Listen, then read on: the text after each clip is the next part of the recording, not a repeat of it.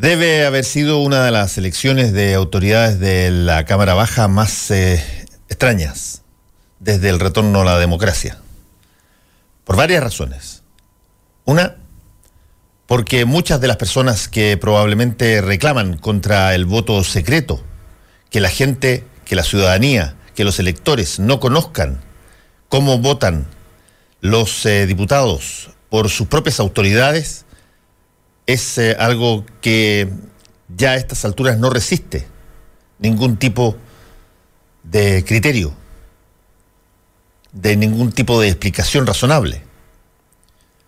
Es eh, la última instancia donde todavía hay voto secreto para que las eh, personas no sepan, los electores que votaron por ellos no sepan cómo sus autoridades escogen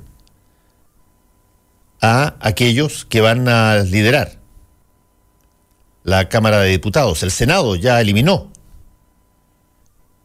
el voto secreto para escoger a quienes componen la testera de esa Cámara Alta. Sin embargo, la Cámara Baja sigue.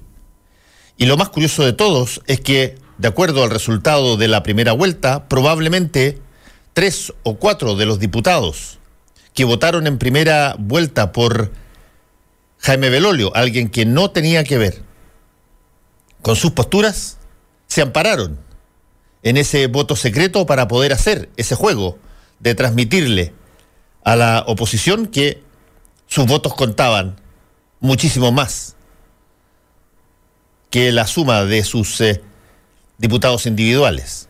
Necesitaron ampararse en el secreto para poder votar por Jaime Belolio primero y posteriormente abstenerse en la segunda vuelta, cuando los votos de la oposición iban a estar de todas maneras en situación mayoritaria. Y ahí está una de las eh, claves de lo que pasó ayer. Un tremendo testimonio que se va a decir respecto de cómo la oposición no puede aglutinarse, no puede coordinarse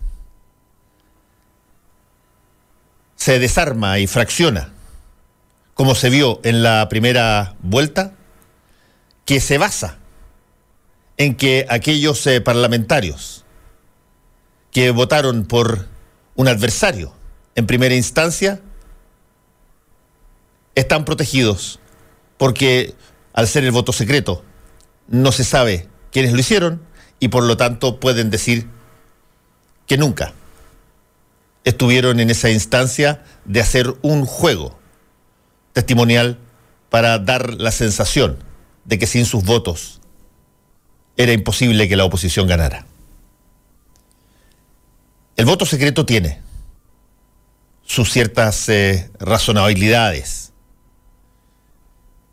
y tiene su valor, particularmente cuando se trata de determinadas materias que tienen que ver con contenidos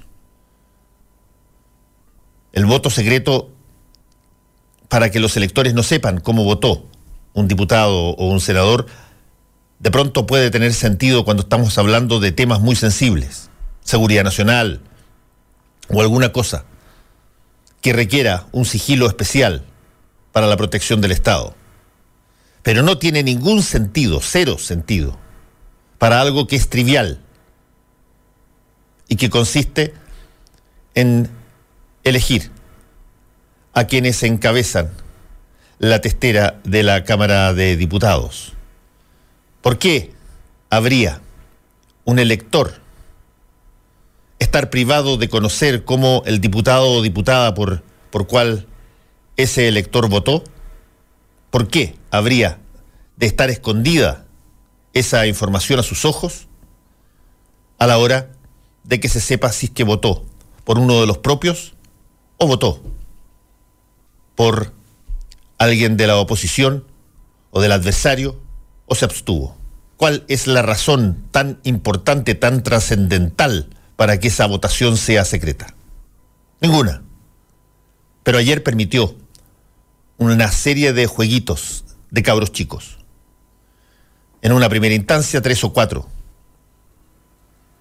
de la actual oposición votaron por eh, alguien a quien detestarían que hubiese efectivamente sido el presidente de la Cámara Alta porque es el adversario político, en este caso Jaime Belolio. Y lo hicieron para mandar un mensaje, para transmitir al resto de la oposición que sus votos podían ser una amenaza, sus votos podían en, alguna eventualidad ser tan trascendentales como para que fueran más apreciados, más cuidados, más regaloneados. Y eso se amparó en que nadie sepa quiénes fueron los que votaron. No me parece que a estas alturas del partido, cuando hay una transparencia casi absoluta en materia de cómo votan los diputados en eh, la Cámara Baja y cómo votan los senadores en la Cámara Alta, todavía exista un resabio de privilegio absurdo para ocultarle a los electores algo tan importante como la forma en que a quien ellos escogieron para que los representara grafica o no grafica su coherencia y consecuencia respecto de lo que dice y lo que hace. Fue una votación curiosa repito. Y pasó. Es de esperar que sea la última, con voto secreto en la Cámara Baja, y es de esperar que la política chilena deje de ser ese cobijo de triquiñuelas, de jueguitos y chispezas, que lo único que hacen es señalarles a los electores, que son los que importan y para quienes ellos trabajan y quienes les pagan, que priven de su interés la forma en que ellos efectivamente llevan adelante el mandato que la gente les dio cuando los puso en ese lugar de privilegio. Soy Fernando Paulsen y comienza Combinación Clave. Muchos hablan, hablan, otros critican. Pero en realidad, ¿quién te escucha? Te entregamos toda la información, la opinión y el debate sobre los temas que a ti te interesan. Combinación clave, junto a Fernando Pausen. Somos opinión, somos la clave. ¿Cómo están? Estamos eh, comenzando una edición más de Combinación Clave. Tenemos ya a nuestro primer eh, entrevistado. Él es el canciller, ministro de Relaciones Exteriores del el gobierno, el eh, ministro Roberto Ampuero. Ministro, ¿cómo está usted?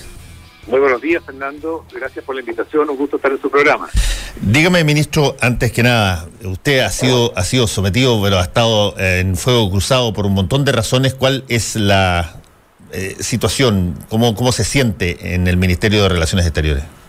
Yo me siento muy bien en el, Ministerio de Relaciones Exteriores. Trabajo con un equipo y un ministerio muy comprometido con lo que es la representación de los intereses de Chile a nivel internacional.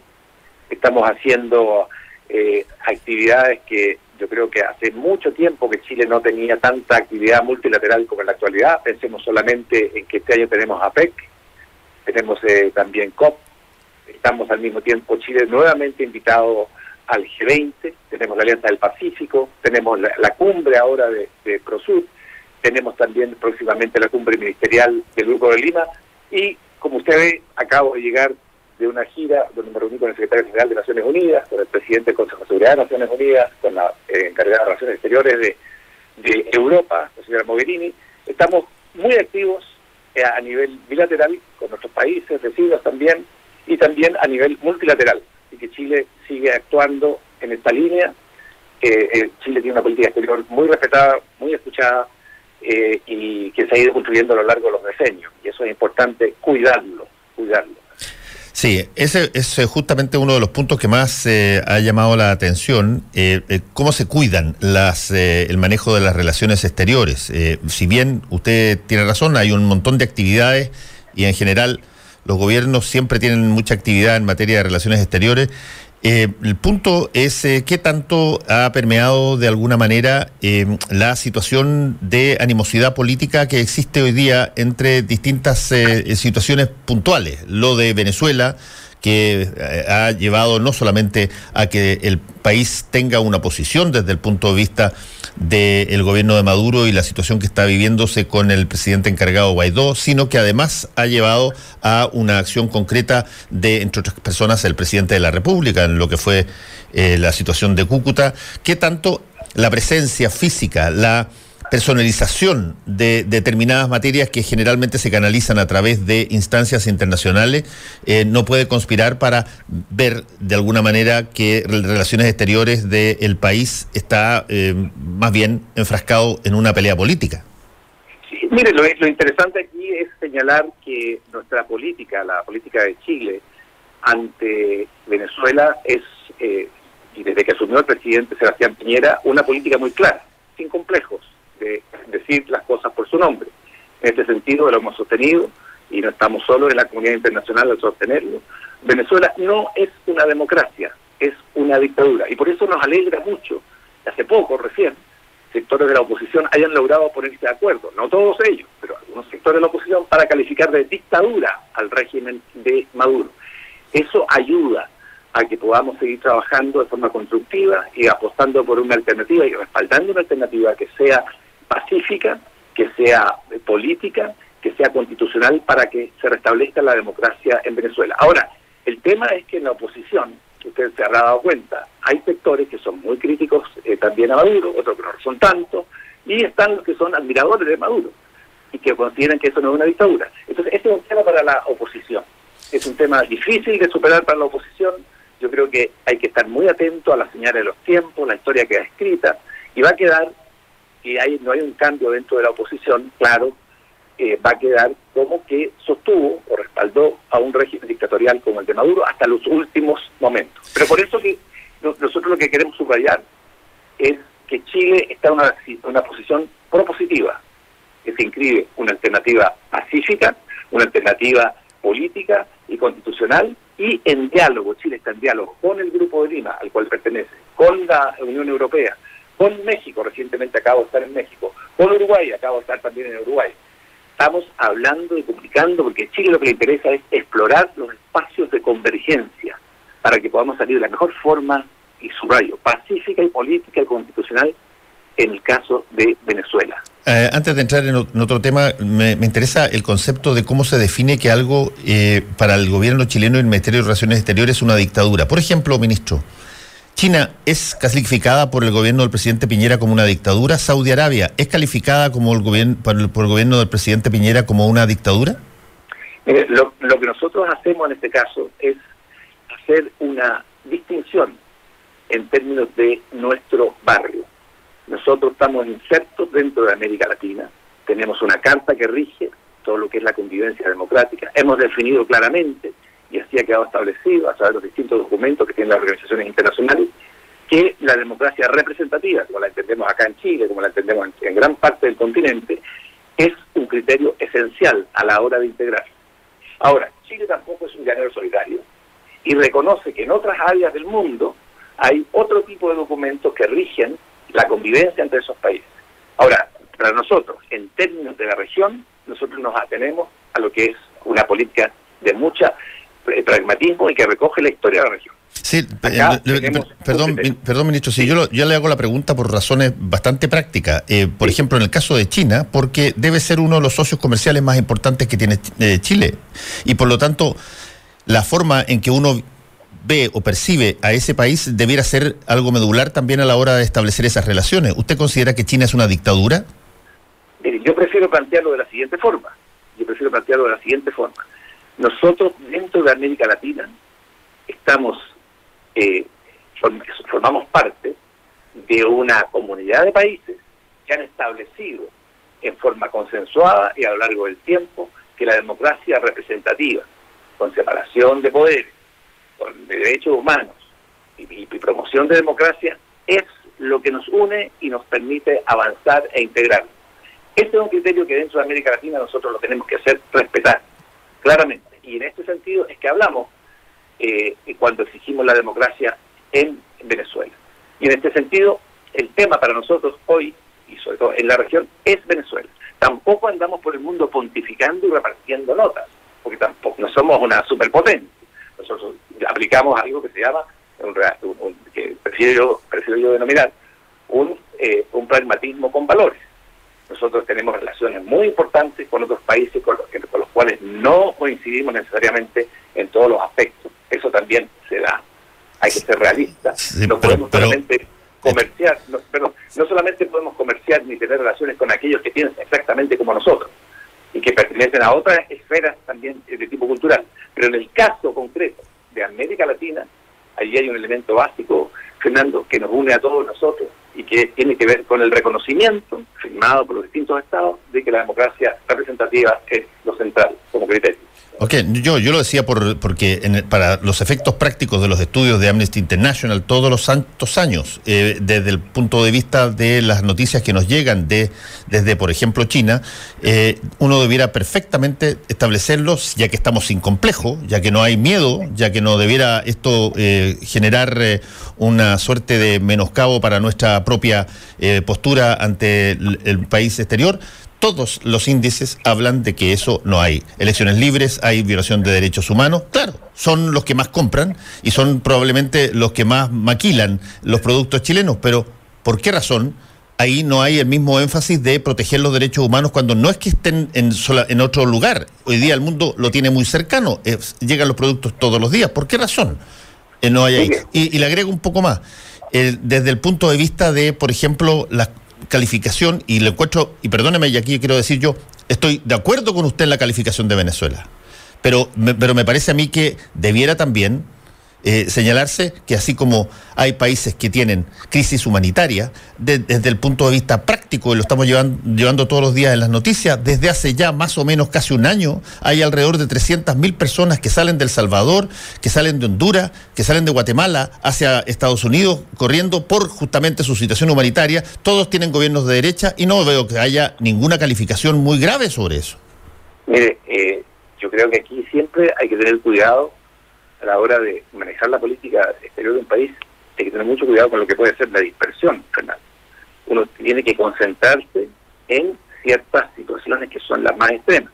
quiero decirle que usted, está hablando de, de, otros tipos de crisis que también hay en la región y de la que estamos conscientes, pero quiero decir también que el caso de Venezuela es un caso pero que ya ha trascendido verdad las fronteras no solamente de Venezuela sino que de nuestro continente estamos hablando de uno de los países más ricos del mundo, con las mayores reservas petroleras, las, mayores reservas de, diamantes, de oro, de gas natural que existen en el planeta. Y está enfrentando una situación que es una tragedia en todo sentido, también en el económico, en el político, la convivencia, humanitario, en términos de violación de derechos humanos y falta de libertades. Y ese país ya tiene fuera de su, de su frontera a 3,4 millones de venezolanos. Y por lo tanto, ya no es solamente la tragedia interna de Venezuela, es el impacto que tiene sobre la región. Y estamos hablando que si esto continúa así, eh, Fernando, se va a llegar a 5 o se puede llegar el, el, año 21 a 7 millones de venezolanos que van a andar buscando desesperados donde vivir en América Latina. Y esto implica una presión también para países como Colombia, que ya tiene más de un millón, Ecuador, Perú y Chile.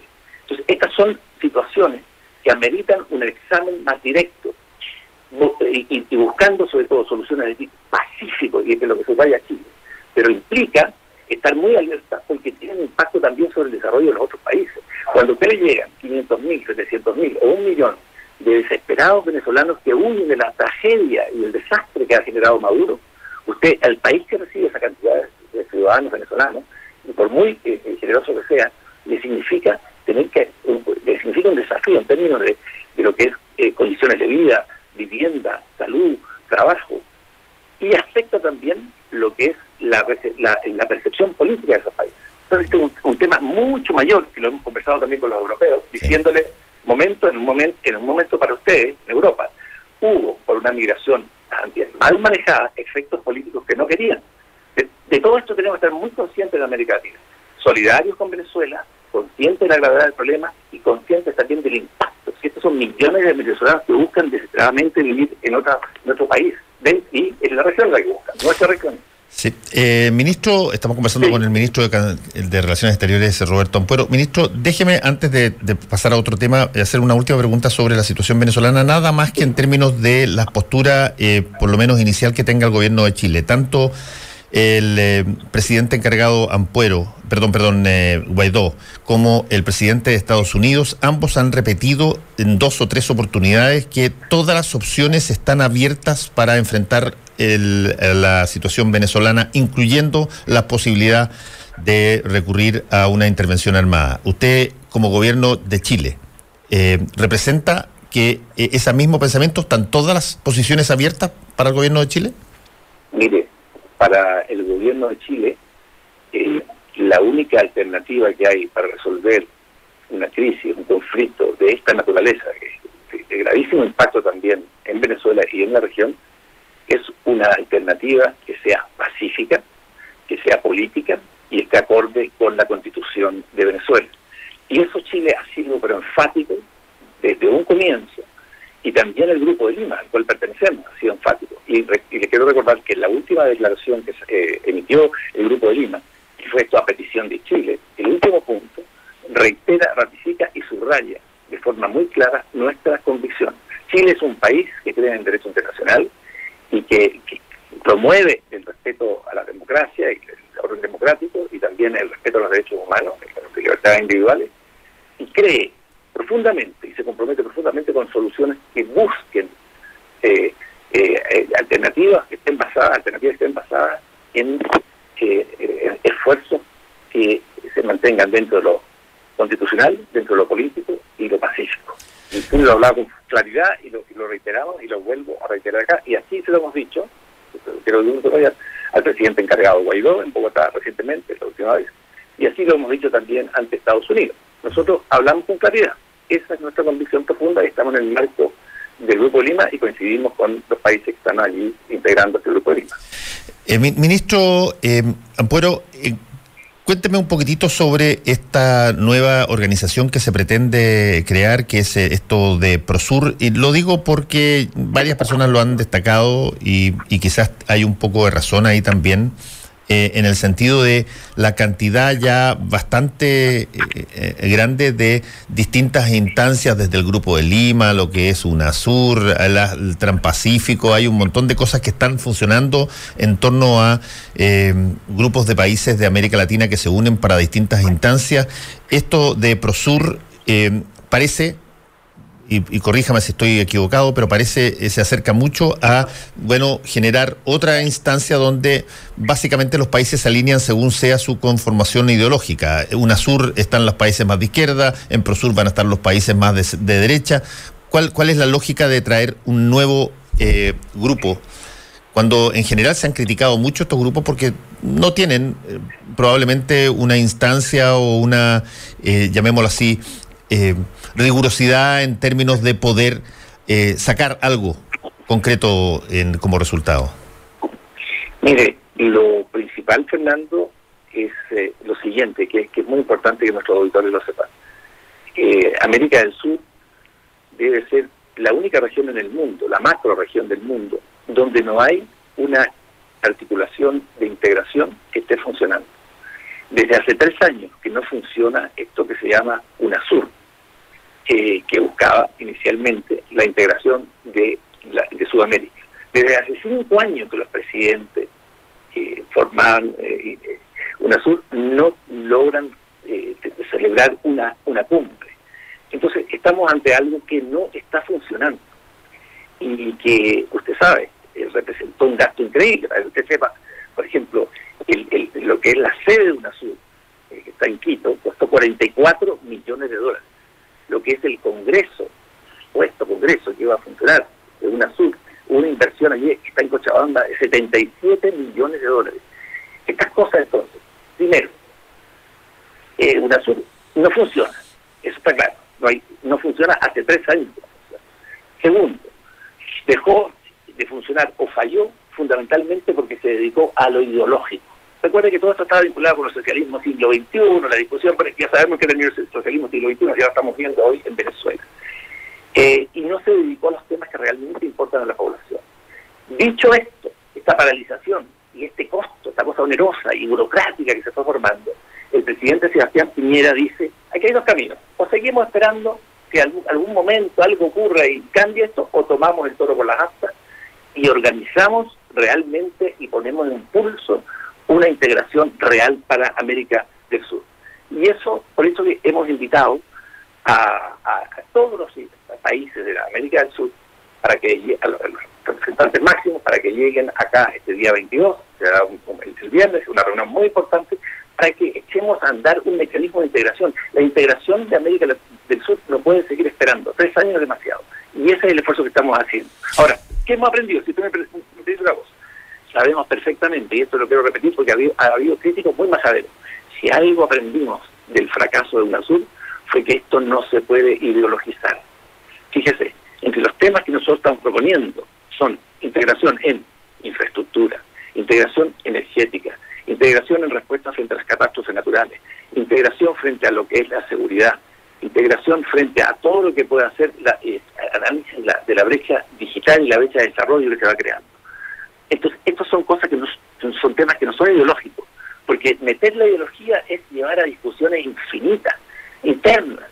Lo que queremos es medidas concretas que beneficien a la población y que la sientan los chilenos y que la sientan los peruanos y la sientan los brasileños. De eso se trata. Y otra cosa, queremos una estructura liviana, no burocrática, que cuesta millones y millones de dólares, que, que necesita un palacio de 77 millones de dólares, nada de eso. Algo liviano, los países se reúnen en torno a estos temas, van aprobando, necesitamos un secretariado, nada burocrático. Y vamos funcionando, pero muy concreto. Y están todos invitados. Aquí no, nadie fue dejado de lado, ni el gobierno de izquierda, ni de centro, ni de derecha. Todos están invitados. ¿Está, invitado el gobierno de Maduro también? Mire, hay un criterio, qué bueno que usted lo dice. Hay un solo criterio que, que, lo planteó el presidente Piñera y, lo, compartió con, los eh, mandateros de la región. Para, para, para pertenecer a Prosur, o la instancia, el nombre que se dé de articulación es integración real, hay un solo criterio, es que tiene que ser democrático el país, tiene que tener separación de, poderes, ¿verdad? elecciones de, eh, libres, tiene que tener garantía de derechos humanos. Si usted no cumple con eso, eh, usted no puede integrar verdad esto de, de, de Prosur. Y, y, y, y, yo creo que es algo en lo que todos nosotros vamos a coincidir. Sin duda, pero eso es un criterio ideológico. No, no, no, me imagino que no va a disentir con eso, digamos.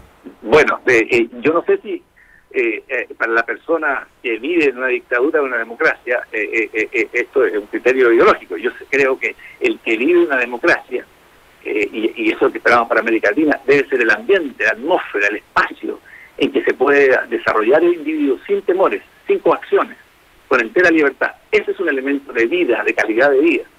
Y, y si hay gente que justifica dictaduras, bueno, ya ellos tendrán que asumir también su responsabilidad hasta la historia. Pero el criterio básico, el único criterio realmente que, de exclusión es usted, señor país X, tiene que tener una democracia para integrar esta, articulación de integración Latinoamérica de América del Sur. ¿Cuándo siente usted, eh, canciller, que, que va a poder eh, tener eh, vida o no esta nueva organización. Le digo porque está, mientras tanto, eh, hay una serie de cosas que están pendientes y que probablemente eh, requieren tanta atención o quizás más en algunos casos como eh, la confección de una nueva organización. Y lo estoy diciendo en términos de cosas que el, que el país ha hecho activamente. Por ejemplo, suspender todavía la la firma respecto del Tratado de Escazú, la, la, situación que, que, tiene que ver con eh, un montón de medidas que tienen eh,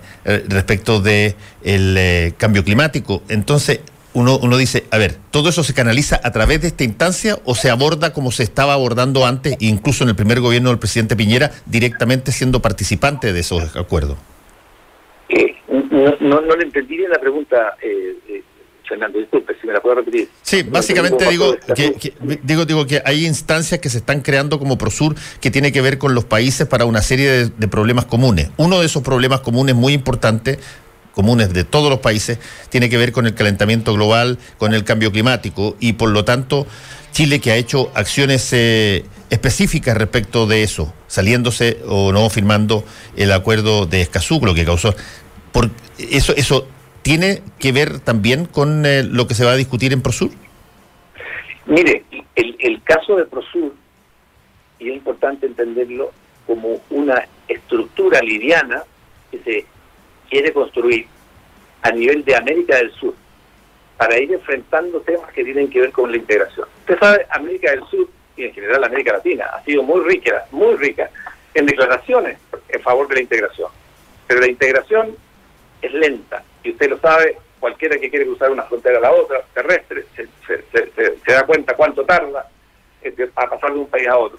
O las dificultades que encuentran muchos productos para pasar de un país a otro. Eh, hay espacios de colaboración entre los países. Pero esto significa contar con una articulación que fomente aquellas, eh, aquellos eh, espacios para que esto tenga lugar. Y esa es la idea de, lo que es eh, ProSur, poder avanzar en integración concreta. Por eso, por eso insisto mucho, necesitamos, mire, este es un continente, estoy hablando de América del Sur, que necesita infraestructura bien coordinada, estos corredores bioceánicos, los puentes que hay que construir, las carreteras que hay que realmente pavimentar. Tenemos también el tema de la salud. Sí, tenemos a nivel regional, tenemos temas de salud que se ascienden las fronteras. Esto no se resuelve atacándolo desde el punto de vista nacional. Tenemos que llegar a estos acuerdos, integrarnos también en materia de salud, intercambiar información. Y lo que es la seguridad. Pensemos la seguridad, sabemos que lo que es el tráfico de armas, el tráfico también de, personas, el tráfico de armas, para volver a él, y, y, las bandas que circulan, que actúan internacionalmente. Tenemos que estar integrados como América del Sur para poder enfrentar de forma exitosa. No hay lucha exitosa contra la, inseguridad que, estamos sufriendo si se hace a nivel nacional. Todas estas cosas, junto con enfrentar los, asuntos de lo que son las catástrofes naturales, la creación de medidas de confianza entre los distintos países para que disminuyamos el gasto militar, todo eso es importante que estamos haciendo a nivel de América del Sur. Y esa es la iniciativa del presidente Piñera, nada ideológica, y que beneficie a nuestro pueblo, a nuestra población. Porque el presidente Piñera es esencial que la política exterior se sienta en las personas. Que las personas digan, sí, a mí me interesa que Chile firme tratado de libre comercio porque esto genera mejores condiciones de vida, genera más, más puestos de trabajo, eh, eh, y, yo puedo también exportar este, mi, producto. Ministro eh, Roberto Puero, le quiero agradecer por este contacto con Combinación Clave, que le vaya muy bien. Me alegra mucho haber conversado con usted. Hace tiempo que no conversamos. Cuando usted quiera, Fernando, conversamos. Muchas gracias. Hasta luego. Un gran día. Combinación Clave presenta El Mostrador en la Clave. La actualidad desde distintos puntos de vista. Un espacio para la discusión bien informada. El Mostrador en la Clave. Con el equipo de El Mostrador. Estamos eh, con el mostrador en la clave, estamos hoy día con Héctor Cosio y con Mirko Macari. Buenos días, caballeros. ¿Qué tal? Buenos días. Estuvieron buenos los negrones ayer, vi que... Anoche. En un restaurante. Anoche salía, fui al Club de Jazz de Santiago con unos amigos, Club de Toy. ¿Yate de Santiago? Jazz. Ah, de Jazz. jazz ahí de en La Reina, en el... Pero ya no, no veo a Mirko en un club de yate, la verdad. ¿no? Ya se viene el yate o el jet, no sé. se viene la yeta. De yeta. el club de yetas. con unos amigos y una, una pareja que está en otra mesa me mandó de regalo un negrónico, que eran fieles auditores de... Exacto, el, lo que, el trago de marca de este programa. Uno siempre lo hace feliz porque es bonito escuchar, escucharse con auditores que reconozcan nuestra compañía matutina. Qué bien. Oye, y tu marca registrada que es el Negroni, digamos, que es la marca de Fernando Pauls. Cuando fui a cenar con Fernando Pauls en Hermosa se acercó le dijo, don Fernando lo de siempre. Ah. y ahí, ahí caí rendido. Dije, ya bueno, cuando grande quiero ser Fernando Pauls. Ya, ya, ya, cuando, claro, ya cuando te adivinan los gustos ya está ahí a un paso del carro. Pero, un paso pero, del pero, pero, qué, qué, adivinanza, Fernando, se lo repite en todos los programas. No, porque es, marca, es una marca. Es una marca, ¿quién te va a adivinar que le gusta el Negroni? Oye. La adivinanza hacía cuántos te tomas. No, pero eso no, uno, va, uno basta con uno. Salvo cuando esté en un fin de semana o esté en una fiesta. Oye, a ver, tenemos tanto tema. Eh, primero, yo tengo la impresión que la de ayer va a ser la última votación en la Cámara de Diputados con voto, secreto, para elegir autoridades. El Senado, de hecho, ya no tiene voto secreto hace bastante tiempo. Eh, pero la Cámara de Diputados sí y permite entonces que sucedan todo ese tipo de jueguitos que hubo, donde haya toda una conversación hoy día de cuáles fueron los tres o cuatro votos que en primera instancia votaron por Velolio y en segunda eh, instancia se los quitaron. Esos fueron parte de Chile Vamos, fue parte de los que mm, desde el Frente Amplio dijeron que no iban a votar eh, en ninguna circunstancia y sin embargo amparándose en el secreto le dieron a Velolio para generar una suerte de temor o, o acrecentar el poder de sus votos. No se sabe Porque hay voto secreto. Y, desde el punto de vista democrático, ¿por qué razón? No tendría que saber el elector que puso a los diputados y diputadas allí, en esa Cámara, cómo votan para escoger algo que es relativamente trivial, que son sus propias autoridades en la testera.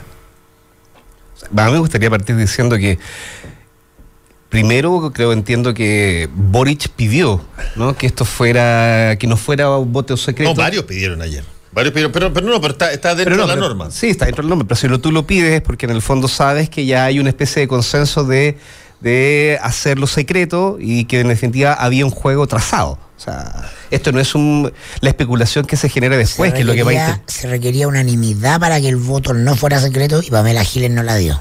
No, eh, no, varios más no, no estaban dispuestos a darla. No están, si, el, punto, el punto para mí tiene que ver con una cosa práctica. Cuando tú tienes voto secreto, tú puedes hacer todos los juegos imaginables que tú tengas en la cabeza. Tú puedes en primera instancia votar por tu adversario. Pero como nadie sabe que es así, tú puedes hablar en contra de esa persona por la cual tú votaste.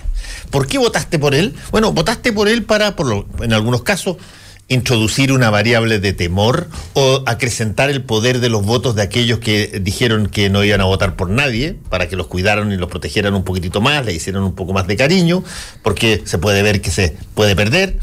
Eh, pero el hecho práctico es que todo puede ser una especulación, porque esas personas que lo hacen se amparan en que justamente hay voto secreto. Es un juego, esa es la palabra. Es un juego de poder. Exactamente, es un juego de poder.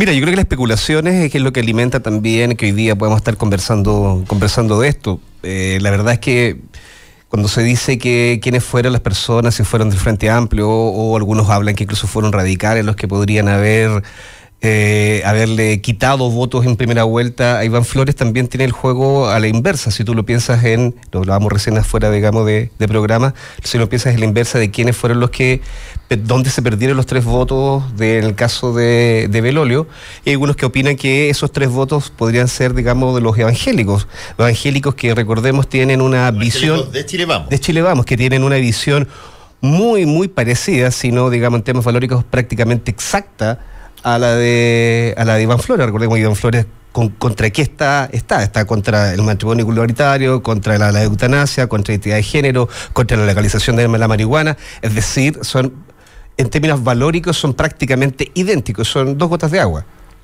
Sí, eh, además hay otra razón. Eh, en, el, en el caso de Chile Vamos, del grupo de la bancada evangélica que está radicada básicamente en Renovación Nacional, eh, han, señalado eh, posiciones discrepantes con Jaime Belolio en algunas cosas que él ha tomado partido eh, en, el último ley de identidad de género. Por ejemplo. Claro. Se dice que lo dieron una cuenta a Belolio por lo de la ley de identidad de género, su apoyo a la ley de identidad de género. Sí, incluso puede, algunos pueden ver que es más progresista Belolio, siendo un paciente opositor que directamente un moderado de la democracia cristiana. Pero todo eso, te repito, al estar amparado en el secreto, tú puedes hacer todos los, juegos imaginativos posibles y hay alguien se debe estar riendo, un grupo se Ahora, ¿quién gana y quién pierde con, con, con, esta, con este evento o este show de ayer? Es una microfísica de la política esta cuestión. Eh, la, la, elección del presidente de la corporación, de la Cámara, que es un cargo de representación, de ahí me lo justificas. Ah, eh, de representación institucional. Cuando el conjunto de la institucionalidad está devaluada, es una cuestión de las páginas de política que le interesa al, al, comidillo de la política. Importancia o interés en rigor ya no tiene. No tiene la que tenía elegir al presidente de la Cámara de Diputados en los 90, cuando tú tenías un Consejo de Seguridad Nacional y eventualmente si Pinochet o alguno de los comandantes en jefe llamaba al Consejo de Seguridad Nacional, el, presidente de la Cámara de Diputados integraba y entonces, claro, es un, un momentum histórico de máximo poder institucional o de concentración de la energía en, el, en, la institucionalidad, eso ya no, no pasa, entonces es bastante anecdótico. Eh, no tiene que ver con la lógica también de hacer carrera, tiene que ver más bien con los egos personales, con, con ponerse medalla, eh, con eh, instalarse charretera, que les gusta a los políticos. Yo creo que es un ejercicio más bien egótico. Y entonces, si hay alguna, más allá de la chimuchina, si hay alguna conclusión eh, relativamente importante que sacar es que confirmamos la vigencia del principio de incertidumbre, ¿ah? eh, la liquidez en la que está todo, la incapacidad de la oposición de ser un bloque, eh, como tal se confirma, no porque la elección se enredó completa, ¿ah? venía enredada desde lo de Silver hasta se enreda en la primera y segunda votación de ayer.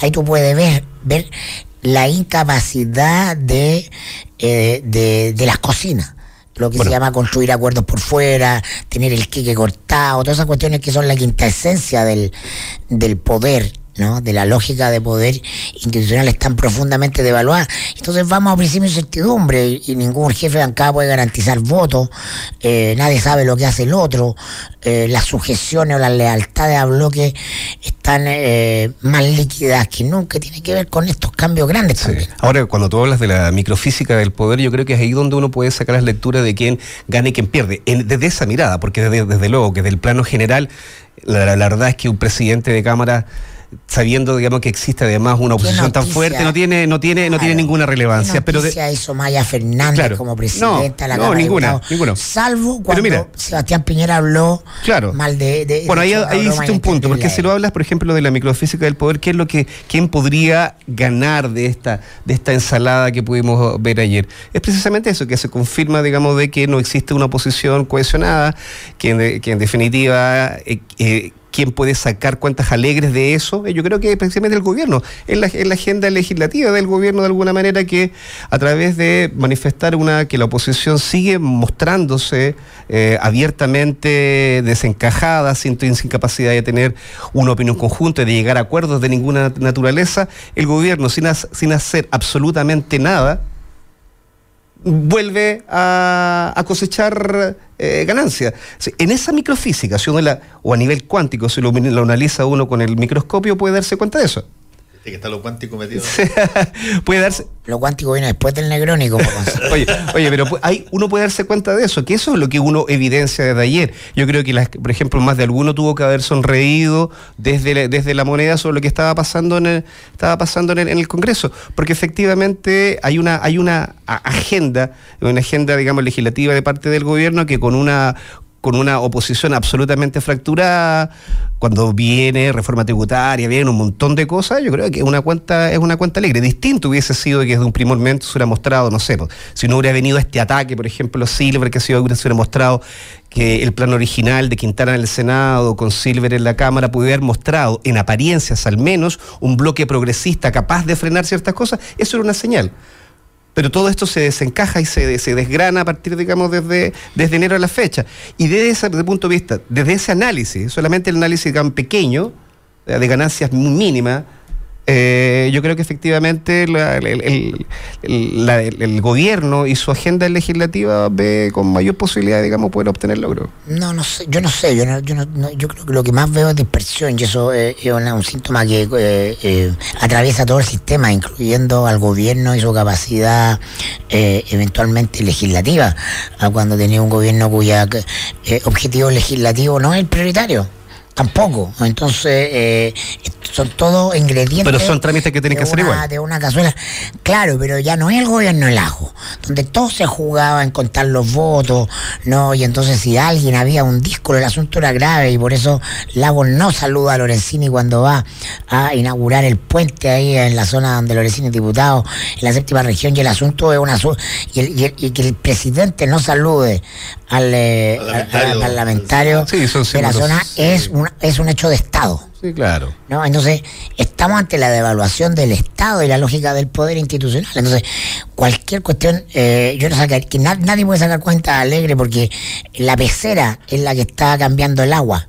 ¿ah? Entonces, eso es lo interesante, la, la, licuefacción, eh, las fuerzas de dispersión están presentes en todo el sistema tienen que ver con todo el sistema, incluyendo al gobierno, incluyendo la iniciativa legislativa del gobierno. Entonces, cualquier cálculo de, ah, no sé, ahora están divididos, ya, cuestión que ya sabemos, es provisorio. Sí, eso ¿Ah? exacto, es, provisorio. Sí, pero como se está haciendo las cosas día a día, como hoy día las metas políticas no tienen una finalidad de largo plazo, no, lo, no buscan impactar en, el devenir de, la sociedad ni del país, sino que simplemente salir de un juego y entrar en otro, yo creo que en esa lógica, en la, lógica de que todos los días hay que hacer algo nuevo, que hay que presentar esto, que esto es burocracia, que hay que hacerlo, que vamos a lograr, digamos, una, una atracción de votos o electores, lo que sea, frente a cosas puntuales, este tipo de peleas se ayuda.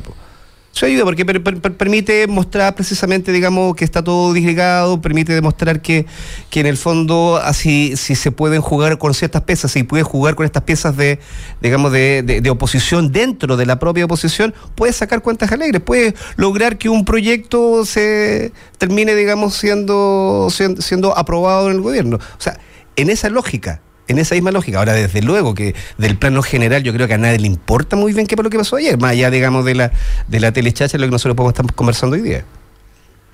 ¿Viste? ¿Todavía quieres que te diga? Vamos a lo cuántico, por favor, explíquemelo. No, básicamente en el, en el, sentido cuando tú tienes un secreto como este, es una, por cierto, una analogía con lo cuántico, me estoy refiriendo básicamente a la lógica del, del principio de incertidumbre de Heisenberg.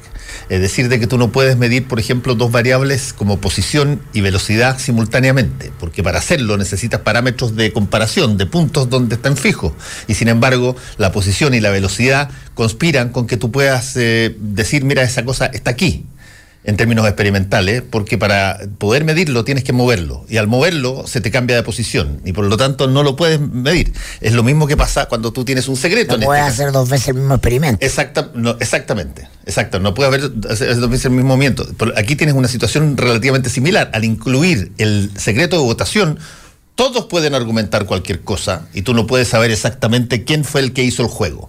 Tú puedes decir, mira, estos fueron los evangélicos, y los evangélicos pueden decir, mira, no, yo no tengo nada que ver porque yo estaba en otra posición en ese momento, no tenían, ¿por qué tú dices algo así? Puede ser aquellos que más alegaban o pueden alegar en contra del secretismo y tener las cosas veladas a, a, los electores, pueden haber sido los que votaron para dar un testimonio de que, oye, sus votos eran clave a la hora de la hora y por lo tanto no los va a poder medir. Entonces vas a tener una lógica si bien extrema, eh, la, la, estiraba un poquitito, de parecía cuántica al principio de Heisenberg. Ya, ahí entendí. No sé, no sé, yo tengo alguna. alguna no, porque eso es, eso es mecánica cuántica, no, no es física cuántica, pero. No, la, mecánica sí, pero me claro, la ubicación del, del punto en el espacio. Pero bueno, para los efectos prácticos eh, funciona la, analogía, creo. Eh, la segunda cosa que, es interesante y que eh, podríamos también conversar es que, si bien ya, ya tenemos una nueva testera, las personas individuales que ocupan esos cargos, que son fruto de acuerdos, como decía muy bien Héctor, tienen posiciones particulares que a veces uno, uno dice, a ver, ¿qué tanto influye la posición particular que alguien tenga en un trabajo burocrático como es asignar turnos y cosas para que se hable y para que se establezca una tabla? Porque uno podría decir, mira, efectivamente, Iván Flores es una persona que para todos los efectos prácticos podría votar con buena parte de la derecha en una, lo que podríamos denominar esta agenda valórica. Eh, pero, ¿qué puede hacer desde la testera de la Cámara de Diputados para de alguna manera generar ese tipo de situación, cuando básicamente ahí hay una especie de efecto burocrático relativamente protocolar. Sí, exactamente. O sea, yo creo que lo que él promete o lo que prometen todos, en definitiva, es ser un, un eslabón del diálogo, de rectitud, precisamente son esas cosas las que yo creo que se ponen absolutamente en, en, duda. O sea, qué tipo, no sé, de... Ahora... Porque los dos vicepresidentes, la Loreto Carvajal y Pepe Out, no tienen, no comulgan para nada con la posición que tiene el presidente, digamos, en ese, en ese aspecto. Bueno, se supone que la Cámara es un espacio de diversidad o tienen que ser todo igual. No, no, no, no, pero me estoy refiriendo a. No, pero estamos hablando de acuerdo. El, pues, hecho de que tú escojas a una persona, por ejemplo, que eh, tiene un rechazo a temas legislativos que tienen que ver con, qué sé yo, su, su, eh, que afecta su creencia religiosa, como puede, puede ser en el caso de Iván Flores. Ok. ¿Qué tanto puede ser, siendo presidente de la Cámara, influir? En esa, en esa, en esa posición. Poco te puede influir. Claro, y más bien tiene que ver con lo simbólico.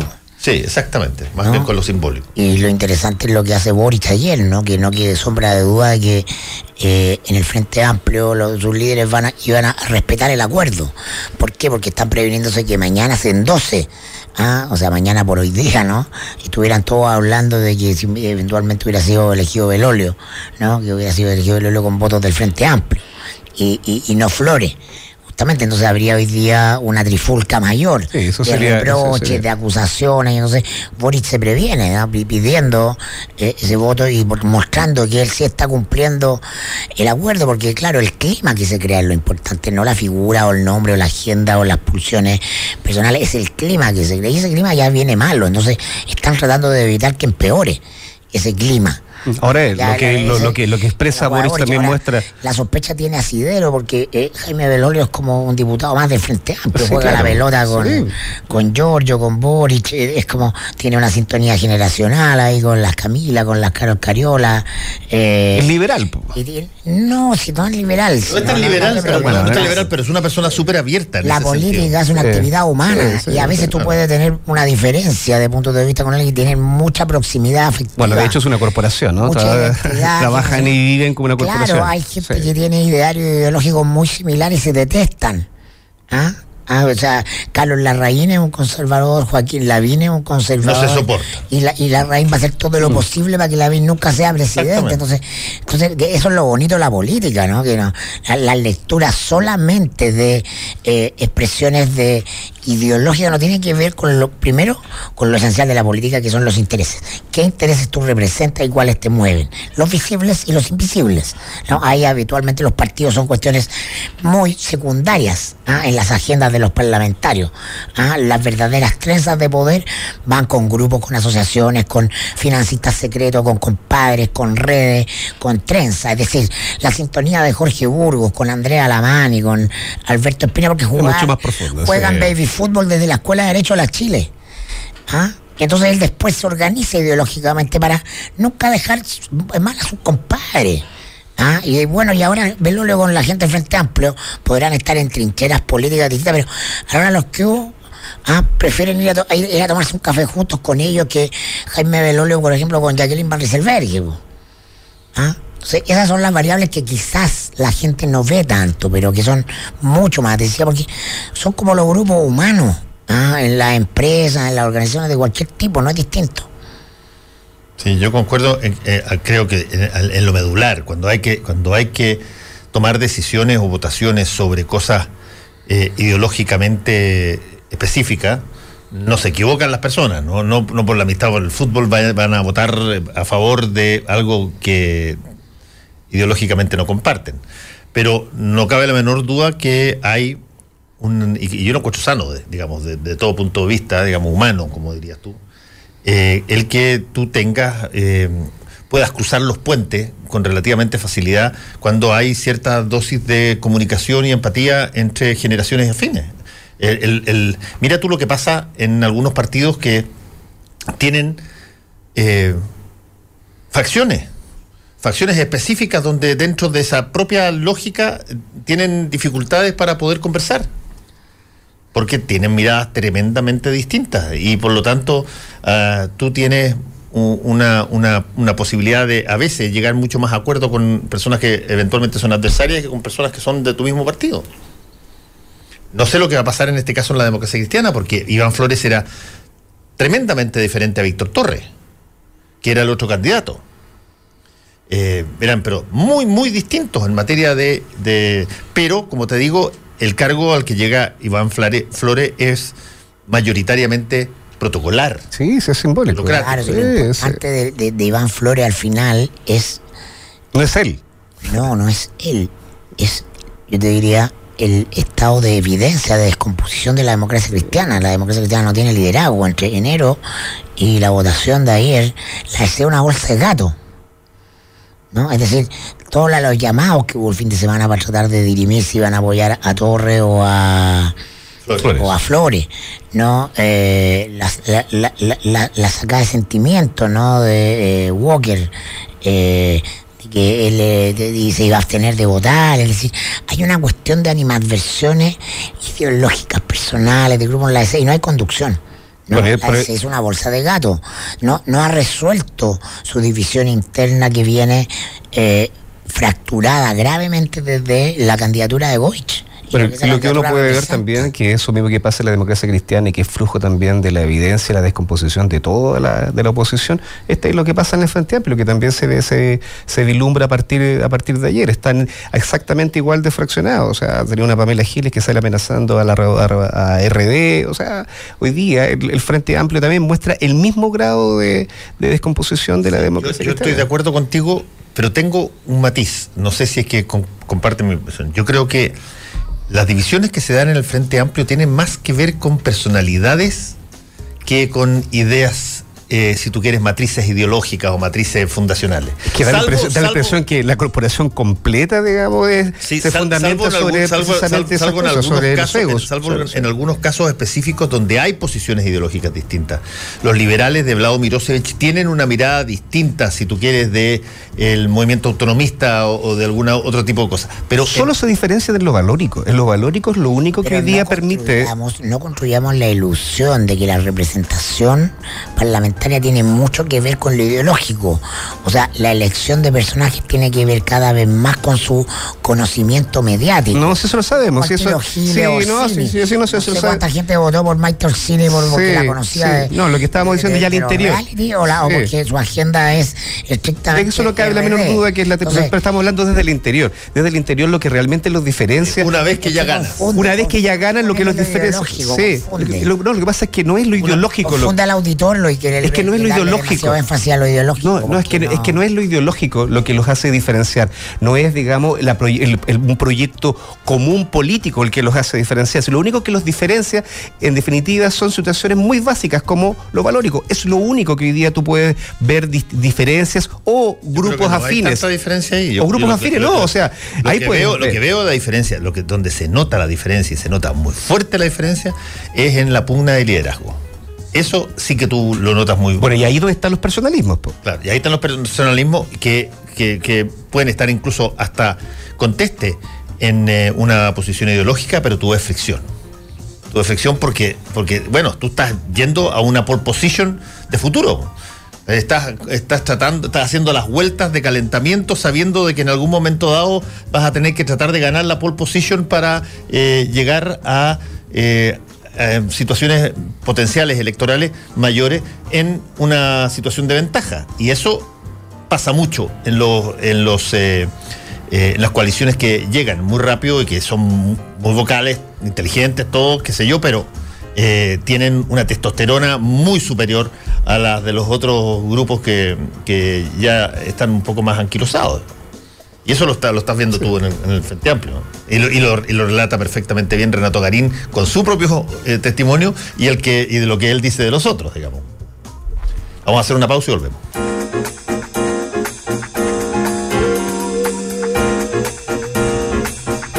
No, pero después lo contradijeron. Estamos, estamos eh, con eh, el mostrador en la clave. Bueno, hay una serie de cosas que se van a instalar, creo yo, se van a instalar muy fuertemente como tema.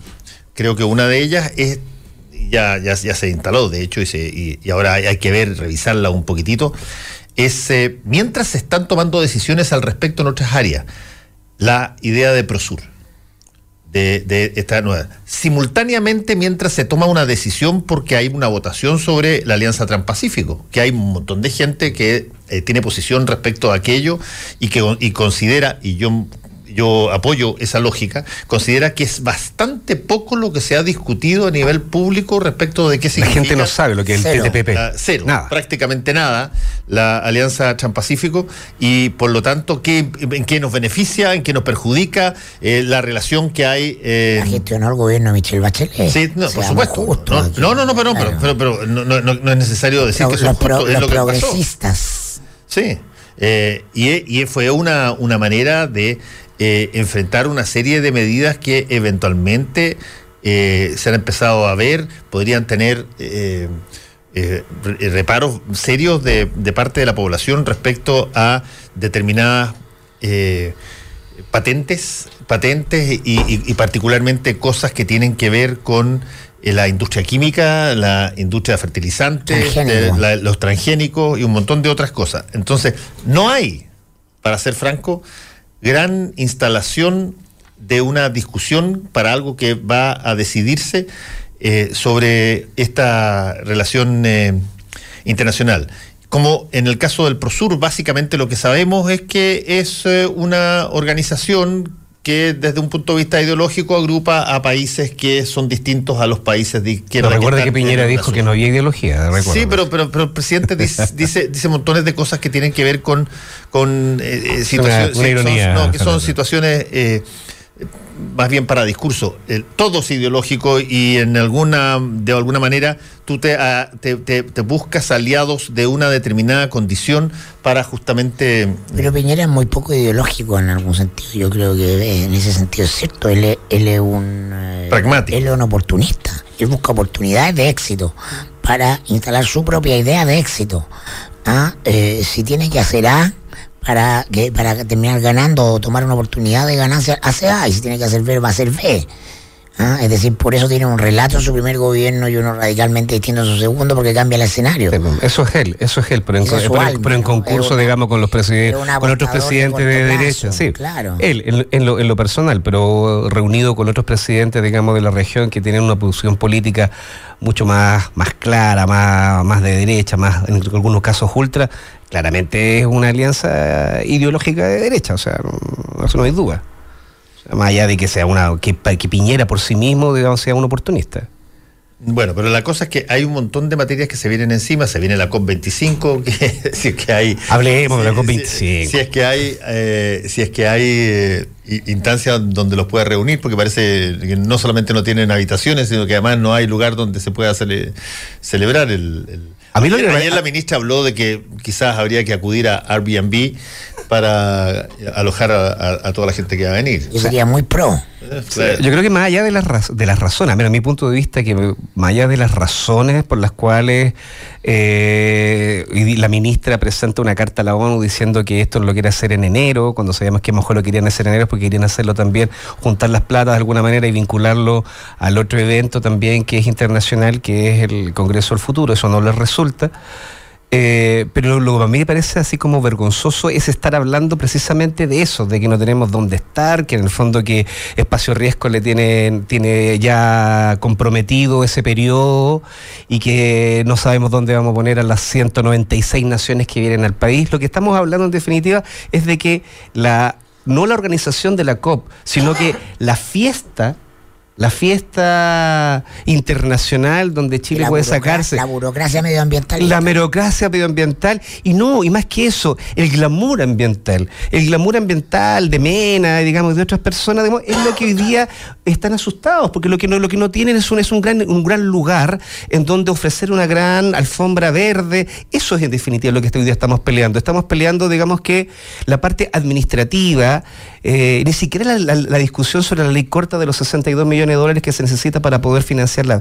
Que a lo mejor eso podría ser una discusión un poquito más interesante, pero discutir de que en el fondo que necesitamos más plazo porque no, no, no tenemos un lugar donde estar, lo que muestra es que en definitiva la, por la posición de, de, de Schmidt cuando pide a la ONU que Chile sea sede, es una muestra más de ese oportunismo nomás. Oportunismo nada más, mostrar a Chile, sacarse la foto en torno, digamos, de que, que el país va a lograr, digamos, organizar la COP25, pero lo que significa una cumbre de esa naturaleza, que yo creo que es una de las cumbres más importantes que debiese existir a nivel, a nivel internacional, porque estamos hablando de la humanidad en su conjunto, no estamos hablando de, ni siquiera estamos hablando de cuando se junta, que sea el Consejo de Seguridad, o sea, de guerra, estamos hablando de la humanidad del futuro de la comunidad en su conjunto, estas son las instancias que se discuten. Y de eso no hay absolutamente nada. ¿Cuál es la agenda? ¿Qué, qué, qué, lugares qué, o qué, discursos va a propiciar Chile siendo, digamos, teniendo todas las luces del mundo acá en el país? De eso no sabemos absolutamente nada. De lo único que estamos discutiendo es que Espacio Resco no, no tiene espacio para, para para, para, para enero y que la ministra le dijeron que, para, para diciembre, y que la ministra le dijeron que no, que no lo podían hacer en enero, que las razones de que aquí hay mucho tráfico, que los desplazamientos son banales, que tienen que hacerlo igual. Eso es, eso me parece, me parece absurdo, me parece, me parece vergonzoso, porque la verdad es que creo que es mucho más que eso. Tengo la impresión también aunque capaz que no pasa absolutamente nada, porque la última en Polonia no pasó absolutamente nada y lo organizaron perfecto y tampoco no pasó. políticamente no va a pasar nada. Pero, no, pero son instancias que al menos deberían potenciarse en función de eso. porque se toman decisiones que tienen que ver con la. Ahí se toman decisiones que tienen que ver con la humanidad. La conversación sobre el cambio climático, creo yo, es lo único relevante y en ese sentido la realización en Chile de esa cumbre sí es importante porque pone a los medios en sintonía de hablar de eso. Pero no solamente hablar de eso, porque si se toman decisiones importantes. En términos de en términos de acuerdos, es decir, pactos que se firmen y medidas que se implementen a través de los acuerdos, ya lo sabemos. La lentitud eh, y la gradualidad en la que, porque no hay eh, ninguna capacidad de obligar a los países a que cumplan meridianamente lo que prometen que van a hacer, eh, es absolutamente inoperante respecto de la urgencia de las medidas para el cambio climático. Por, eso Bueno, pero esas son las instancias de, presión. Pues yo, ahí difiero contigo, porque efectivamente uno puede sentir que eso es completamente simbólico, que las medidas que se vayan a tomar no tienen ningún impacto en la urgencia que se, se, requiere, pero son las instancias por las cuales se, tienen que dirimir decisiones que sí son muy importantes. el acuerdo, el acuerdo, el acuerdo de París que fijó ciertas metas, no es una, no es, fue un acuerdo, un acuerdo banal. O sea, ahí hubo evidencia científica de que quedan 15 años, quedan 15 años. Y en ese minuto, cuando se tomaron ese acuerdo, recuerda bien que, la, que, que el mundo tenía una orientación, una orientación distinta es distinto al mundo del, del, 2019. Entonces, son por épocas y cuando pasan estas cosas por épocas se toman decisiones importantes. Si tú dejas simplemente pasar y no presionas y, y, la conversación deja de ser anecdótica, pasa a ser, digamos, de algo urgente, a ser anecdótico, porque ¿qué, qué, cuál es la, la, diferencia que hace la diferencia que los medios hablen de eso? No hace ninguna diferencia. La diferencia que hace es de que la gente entiende un poco más, pero las decisiones... te pone un sí, pero, pero, eso no, pero eso no influye las decisiones que toman, que toman los gobernantes. En definitiva, la única posibilidad de reducir el cambio climático no es que todos nos demos cuenta de lo grave que es, son las decisiones políticas que se toman. Porque las decisiones políticas son decisiones político-económicas urgentes y no la toma la gente, no la toman los medios de comunicación, la toman los gobernantes y la toman los países. Entonces, es muy relevante lo, que se pueda conversar y decidir. Esta es una visión tradicional del problema. Pero esta llamada... No, no, al contrario. Es tradicional, delegar el poder. No, es que no es delegar el poder.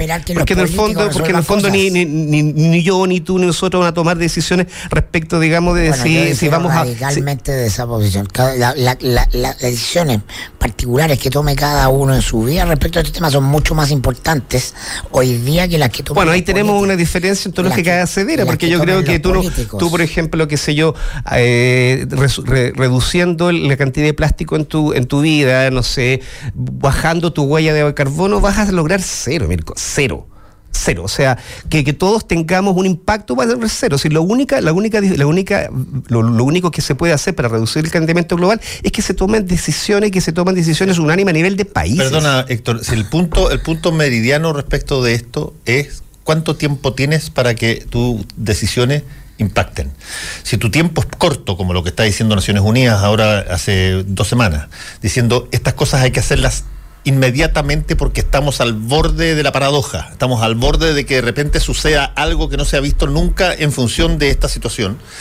Eh, entonces, efectivamente, tú no puedes, yo concuerdo contigo en eso, no puedes dejarlo al arbitrio de la, de la convicción de cada ciudadano el que eventualmente se comporte de una manera distinta. Por eso es que tú, por ejemplo, no dejas al arbitrio de cada ciudadano el que use o no use cinturón de seguridad para tratar de protegerse o proteger a sus hijos en el auto. Lo obligas. Por eso es que tú no dejas a los ciudadanos eh, el que pongan, impongan o no impongan tributariamente todos los años para que pueda financiarse el Estado, lo obligas. De, alguna manera. En, el caso de, eh, del calentamiento global, todavía la percepción, creo yo, de la gran mayoría de, los, de las personas, incluyendo la gran mayoría de los chilenos, es que esto es una exageración un poquitito de que no viene que, no viene, que, no va a pasar. Y por lo tanto si es que se deja el arbitrio de cada una decisión uno va a mirar a todos los demás que no hacen nada no va a hacer nada. Porque va a sentir que pierde de alguna manera una ventaja si es que el tipo se, se maniata mientras todos los demás están usando la fuerza de plástico. Y eso va a tener que cambiar de alguna manera taxativa, como, lo, como ha cambiado en, en, eh, en determinadas cosas. Te obligan a que se ponga eh, la lectura de qué es lo que estás comiendo en, las comidas para que tú sepas. y de esa manera puedas tomar una decisión respecto de algo. No, no, se lo sugieren a las empresas. Eh, y, lo hacen porque es obligatorio que las personas sepan lo que están comiendo, digamos, de alguna manera, en términos de la, de la idea. Y aquí yo creo que, dependiendo de qué tan encima estamos de la paradoja, Sí, lo que pasa es que, eh, tú vas a tener que tomar, a tener que tomar decisiones más drásticas, como en alguna vez, con alguna vez se tomaron en materia de, en montones de otras materias. O sea, cuando un país decide que está en una, en un trance eh, brutal, eh, donde el, por ejemplo, en el caso de la Segunda Guerra Mundial, después de, del, del, fin de la Segunda Guerra Mundial, Inglaterra nos sugirió que las personas que todavía tenían casas paradas invitaran a alguien a dormir. Tú tenías la obligación de, aportar tus piezas extras y que tenías todavía techo para las personas que no lo tenían.